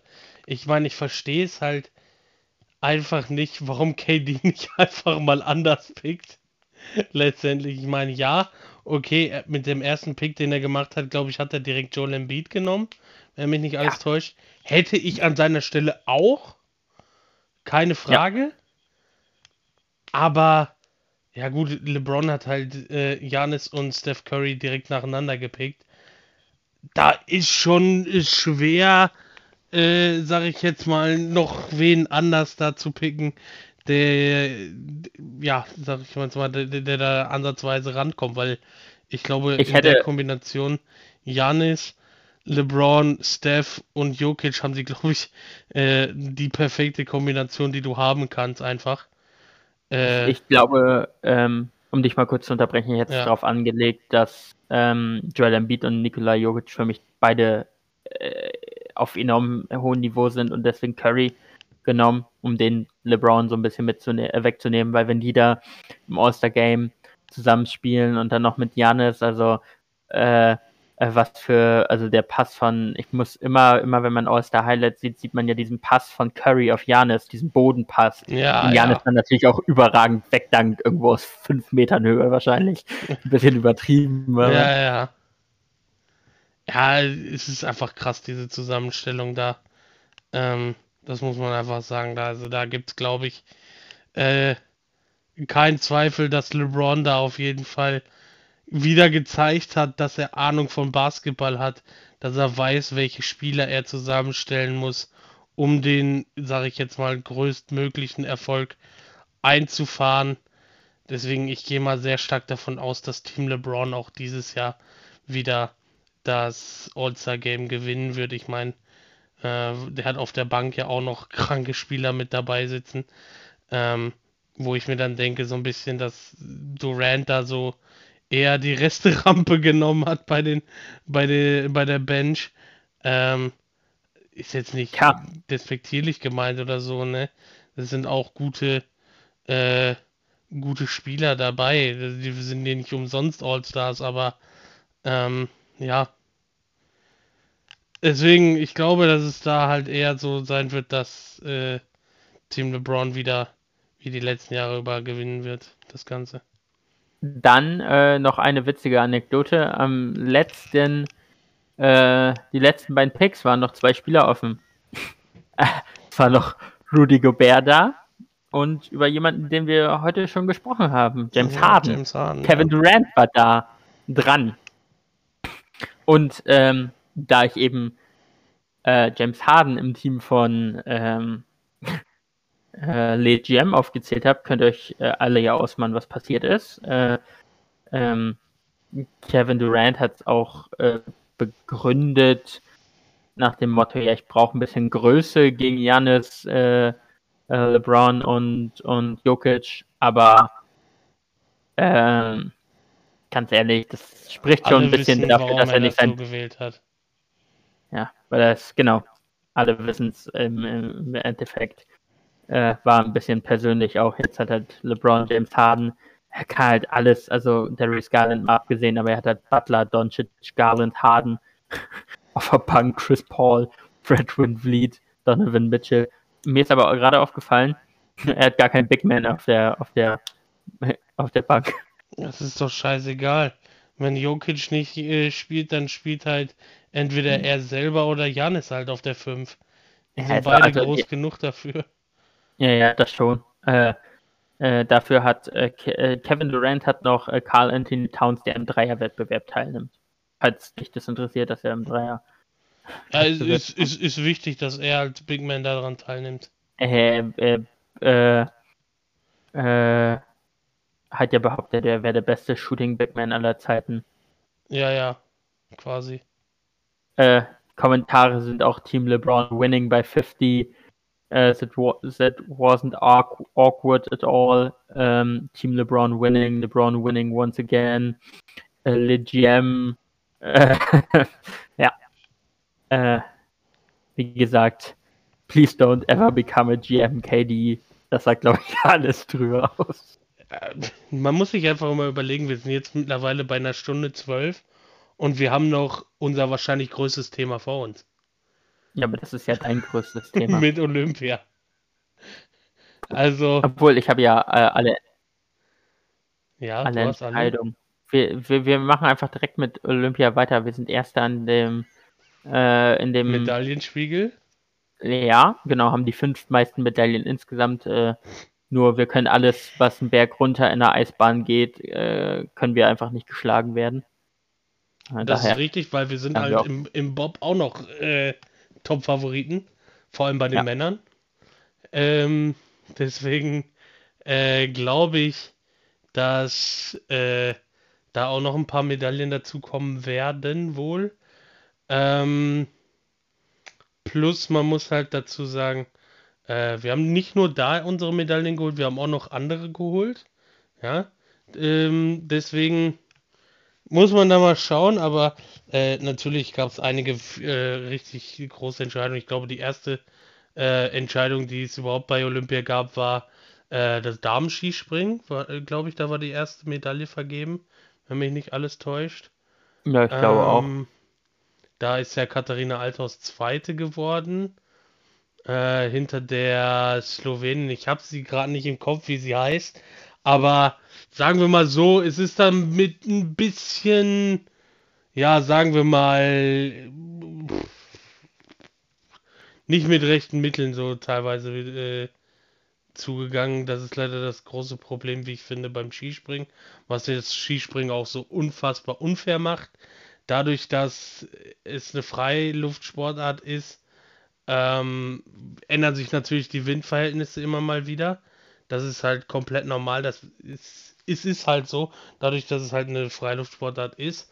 Aber diese Kompensationspunkte, die sie jetzt eingeführt haben, dass wenn du ähm, mehr Wind hast als ein anderer, dass du dann Pluspunkte bekommst im Vergleich zu ihm.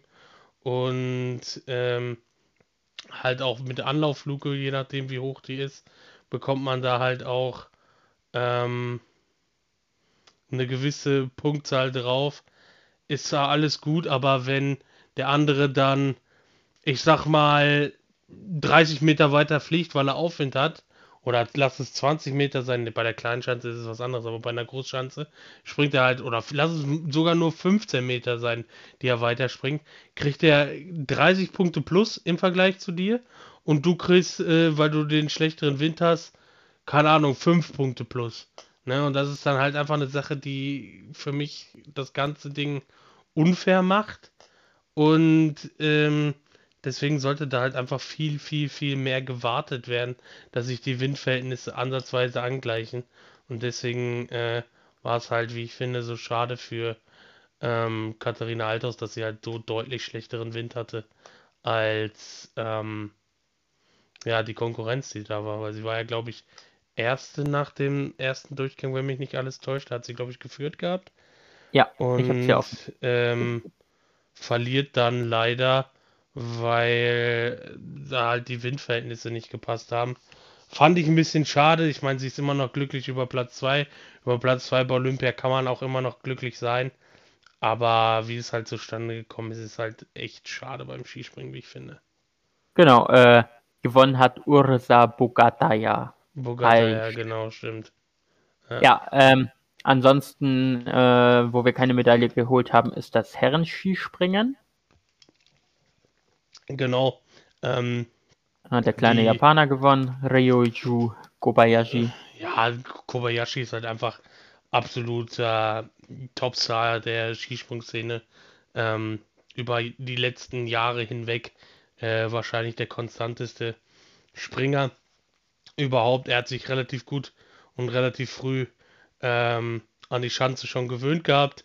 Hat da ähm, wie gesagt, halt ähm, einige äh, gute Sprünge schon von Anfang an in den Trainings gezeigt und äh, dadurch halt ähm, ja seinen Favoritentitel, sage ich jetzt mal, früh klar gemacht, dass er da ähm, ja letztendlich derjenige ist, den es zu schlagen gibt und hat auch verdient gewonnen, wie ich fand, weil er halt einfach trotz des schlechten Windes im ersten Durchgang ähm, einen guten Sprung gezeigt hat.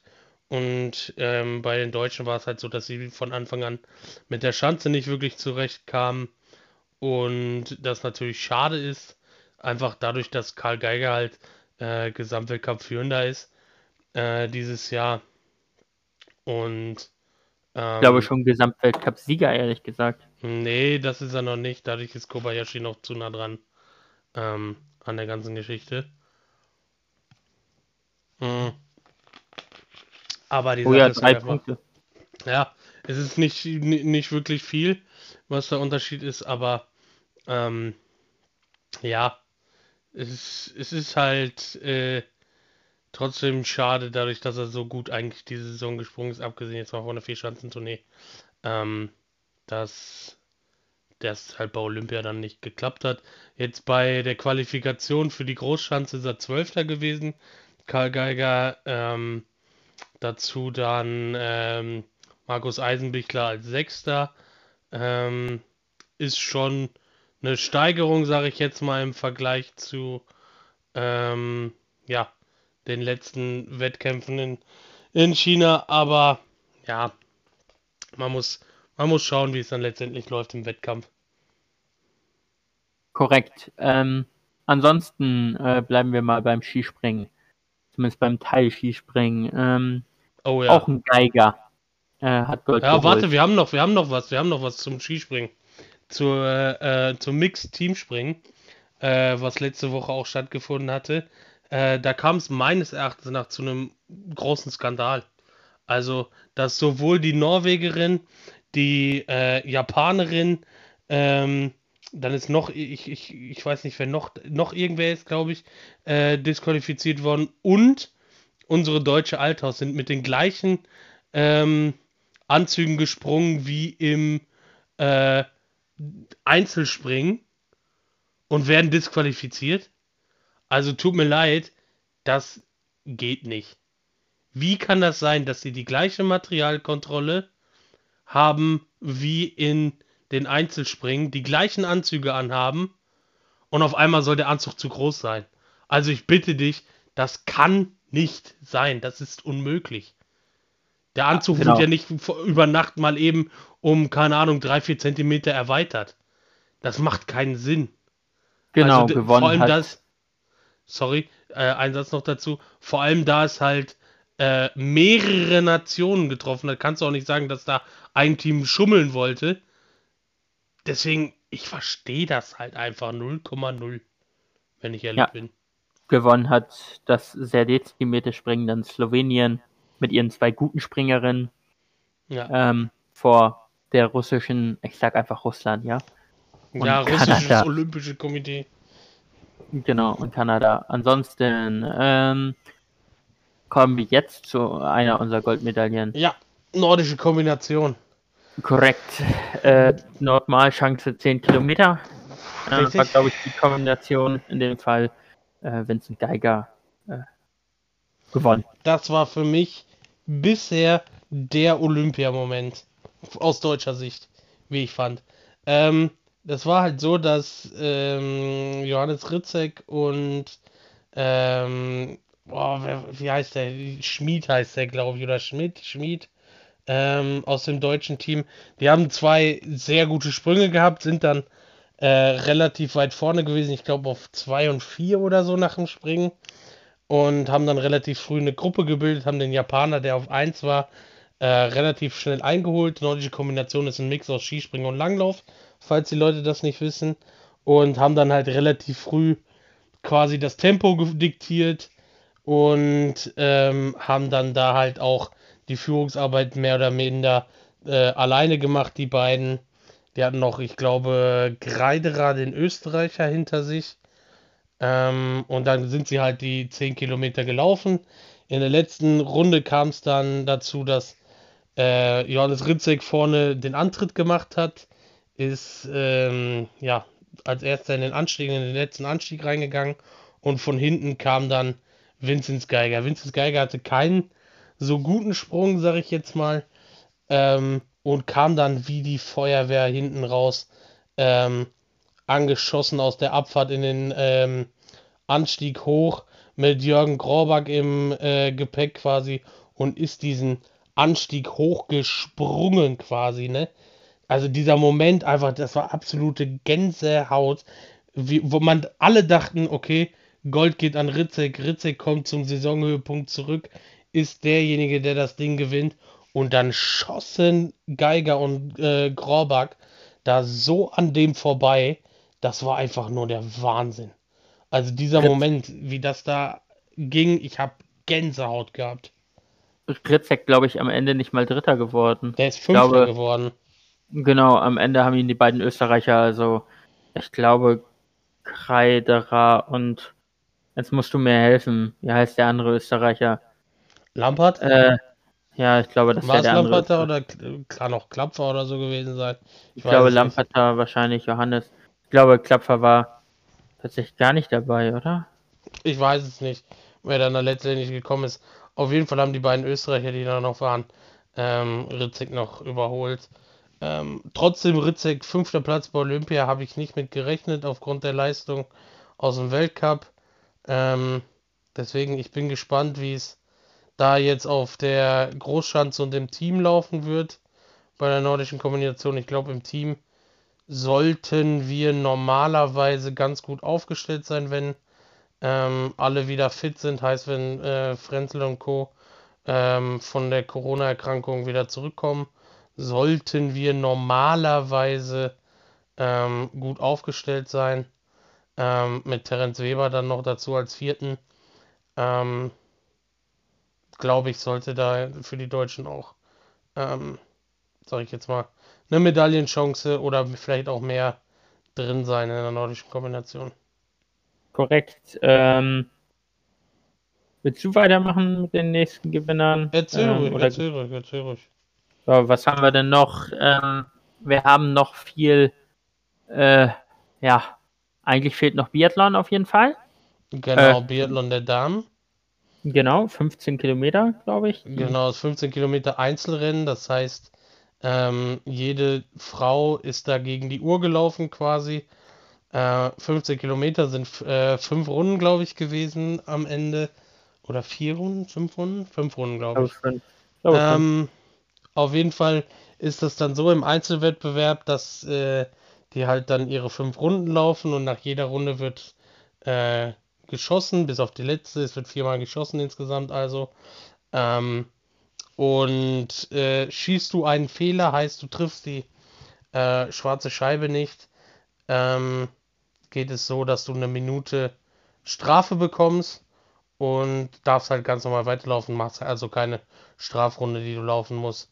Und ähm, genau, da hat sich dann äh, Denis Hermann überraschenderweise durchgesetzt. Also ich glaube, das hat keiner, der, sage ich jetzt mal, die letzten Wettkämpfe sich angeschaut hat von ähm, vom Biathlon, hätte da gedacht, dass ähm, sie das schaffen könnte. Ich meine, sie hat sich nur einen Fehler erlaubt in dem Rennen und hatte die beste Laufzeit.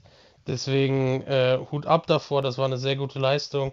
Dass wir da Gold geholt haben, war ein bisschen überraschend, aber ähm, ja, Biathlon sind wir eigentlich immer gut für eine Medaille, deswegen, ähm, dass wir die da direkt im ersten Rennen geholt haben. Hut ab auf jeden Fall, also im ersten Einzelrennen geholt haben. Es war ja die Mixstaffel noch vorher. Ähm, wo leider, ich weiß gerade ihren Vornamen nicht, ich glaube es ist Anna Vogt, ähm, leider die Strafrunden geschossen hatte. Äh, die dann aber im Einzelrennen Vierte geworden ist mit, ich glaube, 1, Schlag mich tot Sekunden nur Rückstand auf Bronze, was dann ein bisschen schade war für die äh, junge Athletin, die jetzt ihre erste richtige, richtige Saison dann äh, gelaufen ist im Biathlon. Ähm, aber ja, letztendlich ein gutes Ergebnis gewesen. Und dann war ja, meine ich, heute oder gestern noch der Sprint der Damen. Da sind wir nicht so gut abgeschnitten. Ich glaube, da war auch wieder Vogt die beste Deutsche als 18. dann. Äh, leider zu viele Fehler geschossen gehabt, um das dann auszuholen. Da hatte dann Marte Olsby-Reuseland gewonnen vor Elvira Oeberg und äh, Dorothea Viera. Ähm, ja, Chance vertan, aber es gibt immer noch ein paar weitere Rennen, wo immer noch äh, Medaillenmöglichkeiten da sind für uns und ich glaube, ähm, ja, unsere Paradedisziplin, wie sie früher war, der, das Biathlon, ja, hat sich ein bisschen gewendet oder braucht eine neue Entwicklung letztendlich und da müssen wir dann mal schauen, wie es da so weitergeht. Die Herren haben noch keine Medaille geholt und auch noch kein wirkliches Top-Ergebnis geliefert, soweit ich das jetzt im Kopf habe. Ich weiß aber auch nicht, wer, wenn ich ehrlich bin, wer das Einzel gewonnen hat bei den Herren. Deswegen muss das man mal schauen. Ja? Horus? Äh, das kann ich dir auch nicht sagen. Allerdings sind wir auch nicht nah an der Medaille dort dran. Ja, leider waren wir das nicht. Aber wo wir nah an den Medaillen noch dran waren, ist natürlich unsere, äh, auch seit Jahren eine der Paradedisziplinen, ähm, der Rodelsport. Da haben wir ja alle abgeräumt. Alle Goldmedaillen haben wir da geholt. Ähm, ja, sowohl Johannes Ludwig, der sich äh, am Ende dann gegen seinen Hauptwidersacher Wolfgang Kindl durchgesetzt hat nach vier Läufen. Ich glaube, da waren es dann 0,1 Sekunde oder so, der da der Unterschied war zwischen den beiden. Also ein Zehntel ist nicht unbedingt viel, aber ja, äh, wenn man es halt so mit den anderen vergleicht, ähm, war es dann halt doch deutlich mehr. Die hatten ja fast eine Sekunde Rückstand. Ähm, Ludwig war der Beste diesen Winter, hat es dann auch gezeigt. Äh, bei Olympia hat die Nerven behalten und hat das Ding nach Hause gefahren. Ähm, deswegen Felix Loch ist, glaube ich, Vierter geworden, wenn mich nicht alles täuscht, im Einzel. Äh, natürlich ist es extrem schade für ihn, dass er da keine Medaille geholt hat. Aber nach der Corona-Erkrankung war es, glaube ich, ähm, ja, trotzdem ein versöhnlicher Wettkampf, den er da gemacht hat. Bei den Damen, äh, ja, keiner schlägt Nathalie Geisenberger, glaube ich, wenn es drauf ankommt. Äh, ist sie halt immer wieder da und hat dann verdient auch äh, den Olympiatitel geholt. Bisschen schade war es für, ich glaube, Diana Eidberger ist es gewesen, die Weltcup-Führende, die sich im zweiten Lauf dann äh, ja die ganzen Medaillenchancen ver, verhauen hat, dadurch, dass sie äh, da fast gestürzt ist oder sogar gestürzt ist in dem Lauf. Ähm, weil ich glaube, sonst hätte die das ganze Ding gewonnen. Da hätte Geisenberger keine Chance gehabt. Aber wir haben auch noch Platz 2 geholt gehabt. Ich komme gerade nicht auf ihren Namen. Aber. Ja, Anna Bereiter. Genau, Bereiter, Anna Bereiter war es. Ähm, auch auf jeden Fall. Ähm, ja, verdient für sie, dass sie da die Titel geholt hat oder den zweiten Platz geholt hat. Ähm, und ja, die beiden Tobis, ähnlich wie Nathalie Geisenberger, sind bei Olympia auch nicht zu schlagen. Tobi Wendel, Tobi Alt. Ähm, unfassbar, dass sie das wieder äh, so hinbekommen haben. Eggert Benningen sind Zweiter geworden. Äh, das andere deutsche Doppel äh, im Doppelsitzer. Ähm, ja, Rodelsport liegt uns halt einfach komplett. Also ich glaube, ähm, wenn du dir die letzten 10, 15 Jahre, 20 Jahre anschaust, siehst du immer eigentlich einen Deutschen mit da vorne oder eine Deutsche mit da vorne dabei. Ähm, der Rodelsport ist halt einfach unser. Äh, dann haben sie die Teamstaffel jetzt auch noch gewonnen gehabt. Äh, am Mittwoch war es, glaube ich. Ähm, mit ein bisschen Glück, denn die Österreicher haben einen unfassbaren Lauf hingelegt. Äh, vorher mit Egle, äh, Kindl und den beiden äh, Doppelsitzern. Ähm, so hatten nämlich Greisenberger und Ludwig einen Rückstand und dann mussten die beiden Tobis, äh, die Turbo-Tobis, mussten dann ähm, das Ganze hinten raus, ja, quasi äh, rausreißen, haben es dann auch geschafft, relativ knapp, aber trotzdem, Rodelsport ist, glaube ich, äh, so die Disziplin, wo die Deutschen wahrscheinlich die Medaillengarantie unterschrieben haben in den letzten Jahren. Korrekt, äh, aber nicht nur im Rodelsport, sondern auch äh, in allem, was, wo es eine Bahn im, oder ein Eiskanal, das wäre ja richtiger ja. Äh, abwärts geht. Äh, auch im Skeleton haben wir unsere siebte und letzte noch nicht angesprochene Goldmedaille geholt. Im Einzel der Herren. Genau. Ähm, ja, da haben wir auch Gold und Silber geholt. Genau. Ähm, Axel Jung und ähm, ich komme auf den Vornamen gerade nicht. Grother. Christopher. Christopher Grother. Genau. Äh, beide haben es da äh, sehr gut ge gemacht. Grother hat im letzten Lauf einen Sicherheitslauf, glaube ich, runtergesetzt. Hat er noch ein paar Zehntel verloren gehabt. Der hätte, glaube ich, fast eine Sekunde Vorsprung vom letzten Lauf gehabt. Deswegen ähm, lieber sicher runterbringen. Und da hat dann auch der Chinese Wang noch eine Medaille geholt, was nicht zu erwarten war. Ähm, da bin ich auch mal gespannt, äh, ob der so wirklich, ähm, ja, ob der da äh, am Ende dann auch stehen bleibt in ein paar Jahren oder ob das eventuell, ja, mit dem Doping dann kommt, weil von dem hat man nicht wirklich was gehört, sagen wir es mal so die Jahre Wir unterstellen hier keinen Leuten was, aber ja. Es ist halt komisch, dass dann auf einmal ja ihre ihre Bestleistung dann aus dem Nichts rausholen. Korrekt. Ähm, ja, ähm, was fällt mir noch ein? Wir haben noch den Doping-Skandal, der ähm, aufgekommen ist. Äh, die fünfte, ja, die fünfte, das ist kein Gossip, das hat mit Sport zu tun.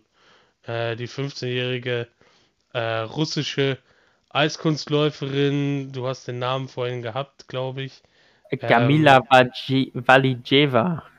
Genau. Würde auf die Aussprache ähm, bei mir immer kein Geld setzen.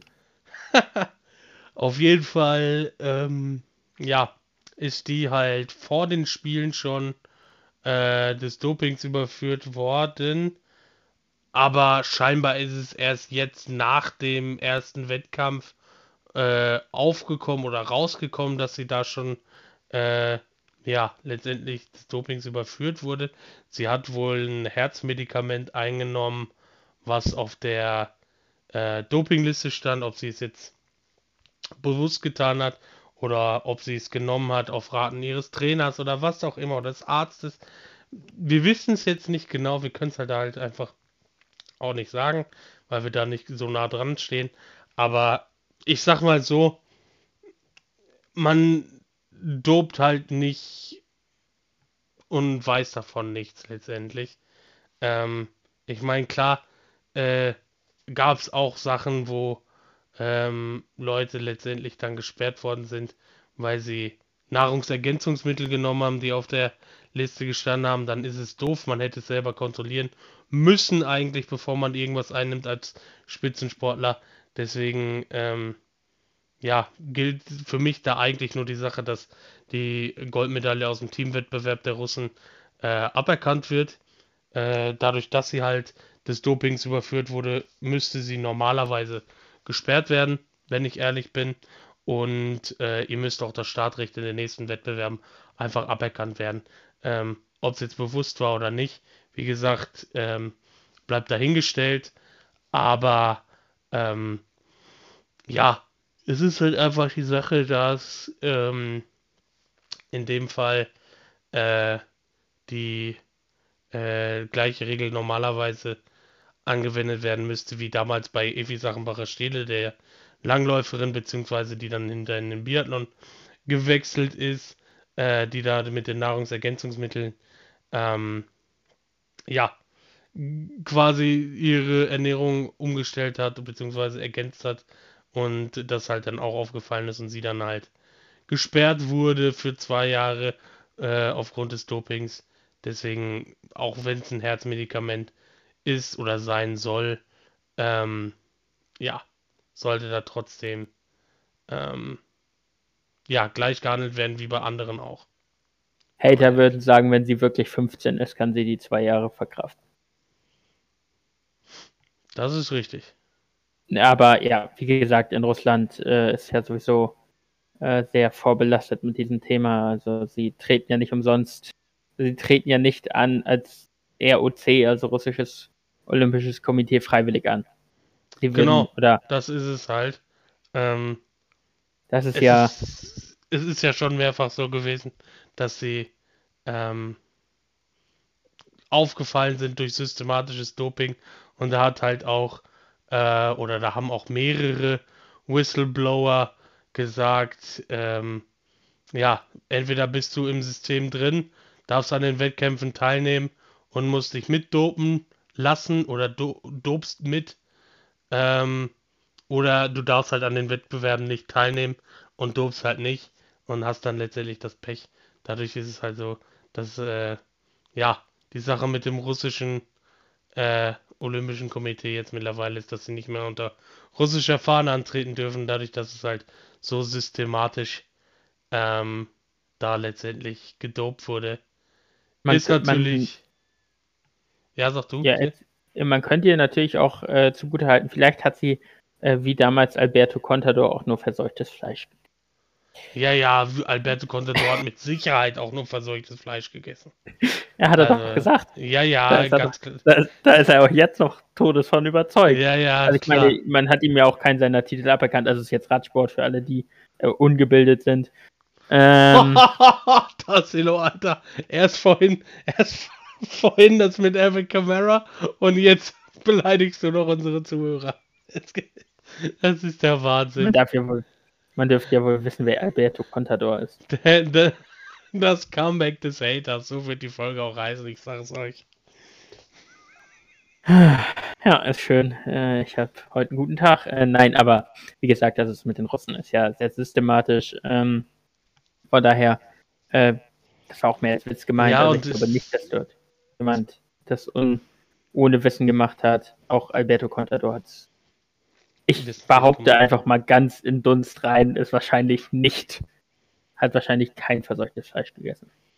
Ja, und die Sache ist halt einfach, dass es den ähm, Athleten, die jetzt gerade dort vor Ort sind, die nicht gedopt sind oder vielleicht nicht auffallen, weiß man ja nicht, ähm, aber die nicht gedopt sind und dann ihre Medaillenchance quasi vor den Augen weggenommen kriegen und keine Ahnung, in fünf, sechs Jahren, wann es auch immer auffällt, äh, dass da wieder gedopt wurde, ähm, dass die dann quasi die Medaille per Post zugeschickt bekommen, bringt denen letztendlich auch nichts, weil die einfach diesen Moment dann einfach nicht haben, dass die Zuschauer ihnen zujubeln und äh, die dann letztendlich ihren Moment haben, wo sie dann äh, voller Stolz ihre Nationalhymne hören, etc.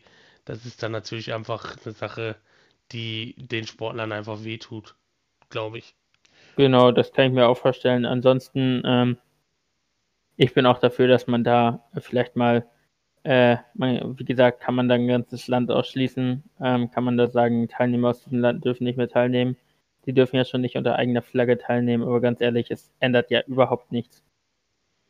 Die ja. machen ja, was sie wollen. Und das ist ja auch, das ist, hat ja nicht mal damit was zu tun, dass es da, das ist ja wirklich wahrscheinlich, oder es wird ja gemauschelt, dass es sogar vom Staat her, also Putin und so weiter, von ganz oben dort, da, da geht es ja auch immer darum, dass die das vielleicht sogar anweisen, weil sie halt diese, du siehst, das ist ein Wettkampf mit den USA, die Olympischen Spiele.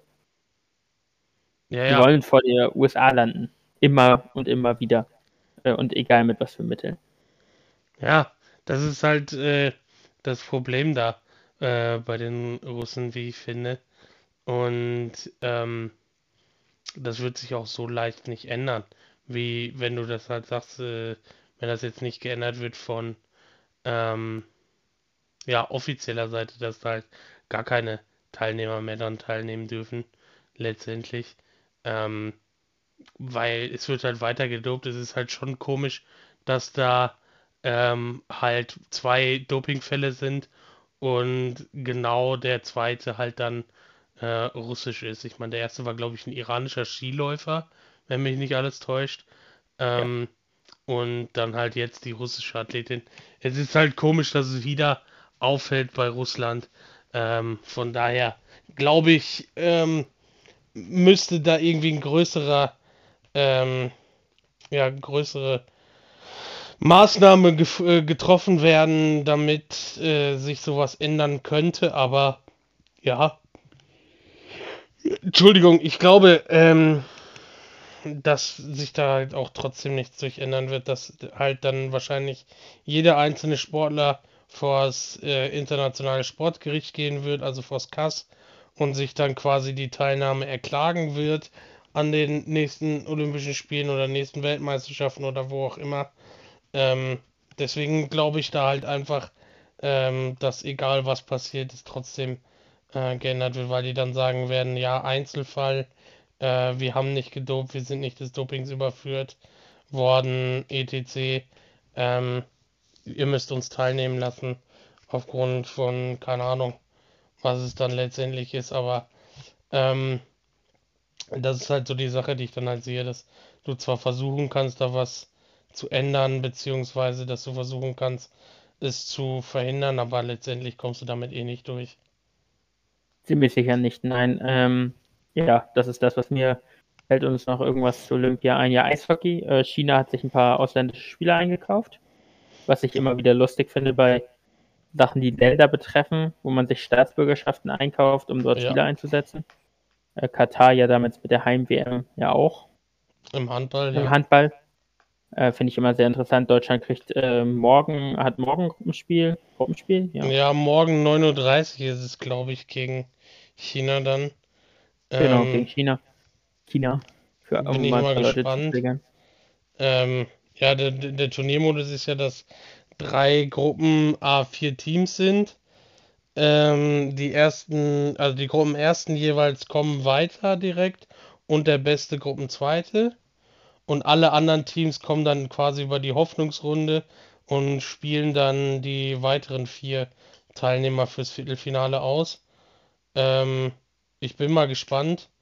Äh, es hieß ja eigentlich vorher, ja, die NHL wird nicht dann teilnehmen, aber wenn ich dann sehe, dass der ähm, Center der ersten Reihe der Kanadier Eric Stoll ist, ich glaube, alle, die sich ein bisschen mit der NHL, ähm, ja, sag ich jetzt mal, beschäftigen, werden wissen, dass Eric Stoll einer der ähm, ja, Top äh, Picks in einem der frühen 2000er Drafts war, ähm, der ich glaube sogar teilweise unter den Top 3 äh, gepickt wurde.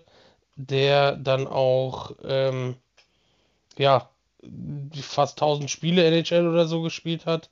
Ich sehe jetzt gerade äh, nebenbei die Zusammenfassung von ähm, Tschechien gegen die Schweiz und da hat dann halt einfach auch ein äh, David Krejci mitgespielt für die Tschechen, der halt ähm, letztendlich, ähm, ich meine, letzte Saison sogar auch noch ähm, NHL gespielt hat, beziehungsweise sogar auch dieses Jahr noch für die Boston Bruins. Also tut mir leid, ja, die Topstars sind nicht mit dabei, aber wenn die ganzen Nationen dann die, ich sag jetzt mal, nicht Topstars der Liga holen, sondern etwas schlechtere, die halt aber immer noch deutlich besser sind als alle europäischen Ligen, ja, tut mir leid, dann brauche ich es auch gar nicht antreten dabei. Ne? Genau, brauche ich nicht sagen oder groß verkünden, ja, die NHL ist nicht dabei. korrekt. Äh, wir haben auch ziemlich auf die Mütze gekriegt im ersten Spiel. Ja, Mhm. 5-1, also es, du kannst gegen Kanada immer verlieren. Äh, es ist ja nicht gesagt, nur weil die, ähm, weil die Topstars der NHL nicht dabei sind, dass die keine guten Spiele haben. Ich meine, die haben mehrere Top-Prospects. Ich glaube, der Nummer 1 Pick des letzten Jahres, Owen Power, hat mitgespielt, oder des, der jetzt Nummer 1 Pick kommen soll. Ich weiß es gar nicht. Ich glaube, letztes Jahr war Owen Power Nummer 1 Pick. Ähm, Ich glaube auch. der spielt mit. Dann halt, wie gesagt, ein Eric Stahl, der äh, fast 1000 Spiele in der NHL gemacht hat. Ähm, McTavish oder wie er heißt, von äh, den Anaheim Ducks, der da relativ früh in der ersten Runde gepickt wurde. Äh, ja, tut mir leid, also äh, dann brauche ich da nicht antreten, wenn die NHL sagt, äh, wir nehmen nicht teil an der Olympiade, dann soll es normalerweise auch so sein, dass jeder Spieler, der irgendwie Bezug zu einer NHL-Franchise hat, darf nicht teilnehmen an der äh, Olympiade. Und nicht so eine, in Anführungsstrichen, Scheiße, wie sie es jetzt da machen. Ja, die, ich glaube sogar, dass einige Teams, äh, der, der Tscheche, glaube ich, wurde sogar extra auf den Kader des Farmteams geschoben, ehrlich gesagt. ja, ja, ja, ja, klar. So war es bei Eric Stoll ja auch. Spielt er noch? Ja, Eric Stoll spielt, äh, ich glaube, bei, äh, oder steht zumindest aktuell im Kader der Iowa Wild, der aber eigentlich äh, bei den Minnesota Wild dann spielt. Ich schaue mal Genau. gerade kurz. Ja, genau, ich Ähm, meine, meine, dass die die Spieler nämlich dann auf die Farmteams, die unbedingt, glaube ich, teilnehmen wollten und keine Megastars sind, wo man da, wo man das irgendwie dann begründet Ja, hat. mit genau. Iowa, Iowa Wild. Genau, und Ähm, ich meine, dass die, dass die da einfach rauf verschoben wurden, vor allen Dingen die Nummer 1 Picks ja. sind ja sowieso recht häufig noch dann Dann da und jo Josh Ho-Sang, der mehrere äh, NHL-Spiele die letzten Jahre hatte. Obwohl, gut, er war auch in Linköping letztes Jahr gewählt. Okay, das kann man vielleicht noch verstehen. Aber dann Owen Power, der die Nummer 1 Pick war, beispielsweise, äh, Aber ich glaube, hat er überhaupt schon dabei. ein NFL-Spiel gemacht? Äh, nee, der hat noch keins gemacht. Aber Nee, trotzdem, Nummer 1 Pick, tut mir leid. Er hat irgendwas mit einer NHL-Franchise zu tun. Er muss ja gut genug sein, um theoretisch direkt in der NHL zu spielen. Ähm, deswegen, äh, we- we- wenn er schon gedraftet, ich bin mir nicht sicher, ob er schon gedraftet wurde, das schaue ich mal eben nach. Aber wenn er gedraftet wurde, dann tut's mir leid, äh, hat er damit nichts zu tun. Ja, Aber er ist noch nicht gedraftet. Okay.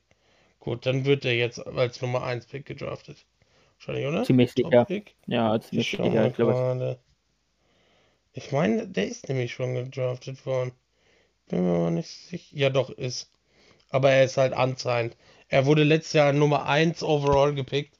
Äh, deswegen tut's mir leid, kann, äh, kann ich nicht nachvollziehen, dass solche warum ist der dann unsigned? Ja, weil die, äh, die kriegen ja einen, ähm, einen Dreijahresvertrag theoretisch, wenn sie gedraftet werden. Aber die können quasi noch äh, das Ganze auf, ich glaube, zwei Jahre verzögern, bis du den unterschreibst. Ach ja, Dadurch, die dass sie dürfen ja dann noch im College äh, spielen. College spielen dürfen, etc. Ähm, die haben ja letztendlich nur die Dra Draft-Rechte dann an ihm. Ach Weil ja, ähm, Du, du, du wählst quasi in der NHL einen Spieler aus und hast dann die Rechte an dem Spieler, aber er muss nicht bei dir unterschreiben, sondern er hat dann einfach drei Jahre mindestens, hast du die Rechte an dem Spieler, darfst entscheiden, wo er spielt, aber er muss nicht bei dir unterschreiben, theoretisch. Das ist halt so die Sache. Deswegen, ja, finde ich es halt trotzdem scheiße, äh, dass solche Spieler dann antreten dürfen. Ähm, und andere Teams müssen halt dann letztendlich aus ihren äh, Heimatligen ähm, die Spieler dann nehmen. Ich meine, ja, es ist eine Heimatliga, aber die NHL darf dann halt nicht sagen, okay, die komplette NHL nimmt nicht teil an den Olympischen Spielen wegen Corona, aber schickt dann halt solche Leute extra in die Farmteams, damit die dann teilnehmen dürfen. Ist halt ein sehr großes Geschmäckle dabei, wie ich finde. Korrekt. Äh, am Ende des Tages wird es dann wahrscheinlich auch Kanada gewinnen, laut dem Kader. Ich habe mir auch gerade mal die Kader angeguckt. Sieht sehr gut aus für die Kanadier, sage ich mal so. Ja, ich glaube, dass Russland aber auch nicht zu unterschätzen ist, dadurch, dass die äh, KHL, also die KHL, der, der, die russische Nummer 1 Liga, ist halt auch nicht die schlechteste Liga, ne? Das ist halt auch sehr, das ist schon, schon die Liga, die mit Abstand am nächsten an der NHL ist. Ja, definitiv. Eine Stunde 50, Tassilo. Wir ja, haben richtig der rausgehauen. Der Hammer. Der Hammer. Ich glaube, das müsste mit die längste Folge oder sogar die längste Folge von uns sein, hm, die wir hier rausgehauen auch. haben. Wir haben unfassbar viel besprochen. Ähm, der Hater ist zurück. Es hat mich sehr gefreut, Tassilo. Mich auch sowieso. Mal wieder eine neue Folge mit dir aufgenommen zu haben. Ich bedanke mich fürs Zuhören bei allen, die uns immer fleißig zuhören und wünsche ähm, ja am Sonntag einen schönen Super Bowl, falls ihr die Folge davor noch hört. Ansonsten hoffe ich, ihr hattet einen schönen Super Bowl und wünsche euch eine schöne Restwoche. Bis zur nächsten Folge und tschüss.